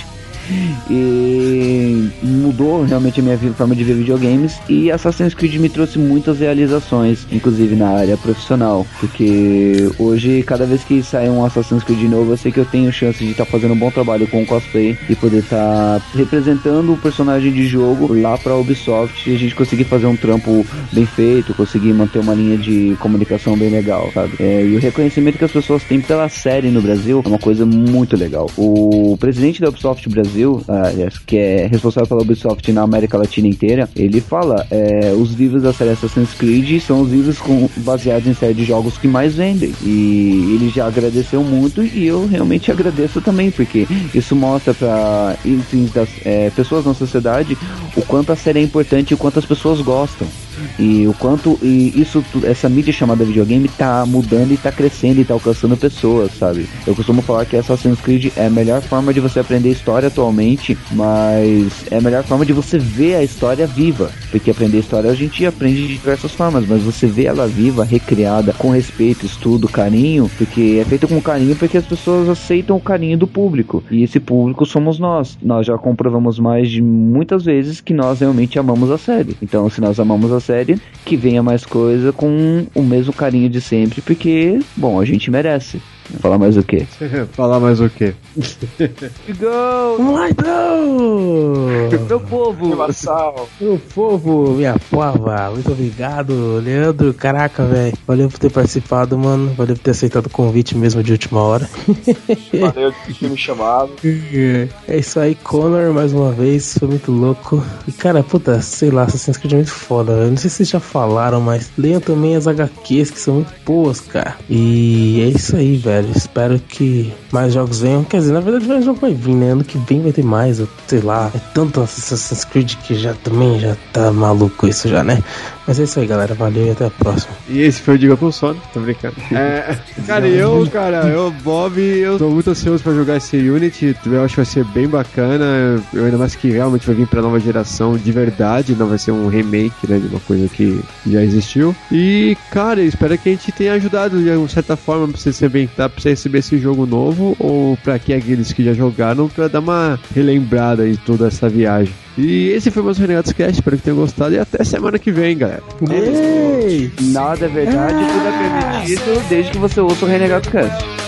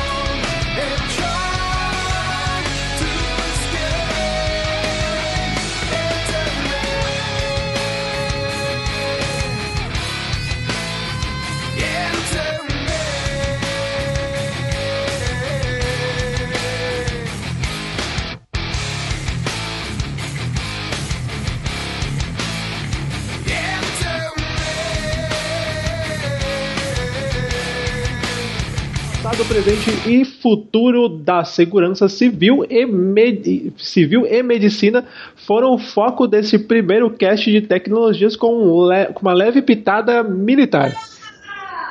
E alguém gritou! O que, que foi isso, velho? Yeah! Briga, briga, briga. É, porque alguém gritou do nada. Foi minha sogra. Ah, é que foi. Você viu que o. é foi o que o Écio falou aqui, velho. O que, que ela falou? Perguntar pro Écio assim: ah, o que, que pode fazer pra resolver a corrupção? Aí o Écio, é, tem que tirar o PT do governo. Aí por isso que gritaram esse é aí, ó. Ah, Nossa, tá. o, É a família Eu de direitistas aí. Família de É, vai, direitistas aí. volta. no- Bonner- Vai, Vai, o volta. Bonner podia ter puxado um briga nessa hora. Briga, briga. demais. sangue, sangue. Sabe o que ele podia fazer de zoeira depois, velho? Ah, amigo. É tipo você de William Bonner, Cido. E fica pegando os takezinhos da. fica pegando os takes assim, sabe, da, do debate. Alguém fala alguma coisa, aí você faz essa briga, briga, briga. Ah, ia ser demais, mas tudo bem. Caralho, vai. Vai pra te dizer Vai, uma vez, voltar vai, vai, volta aí, volta.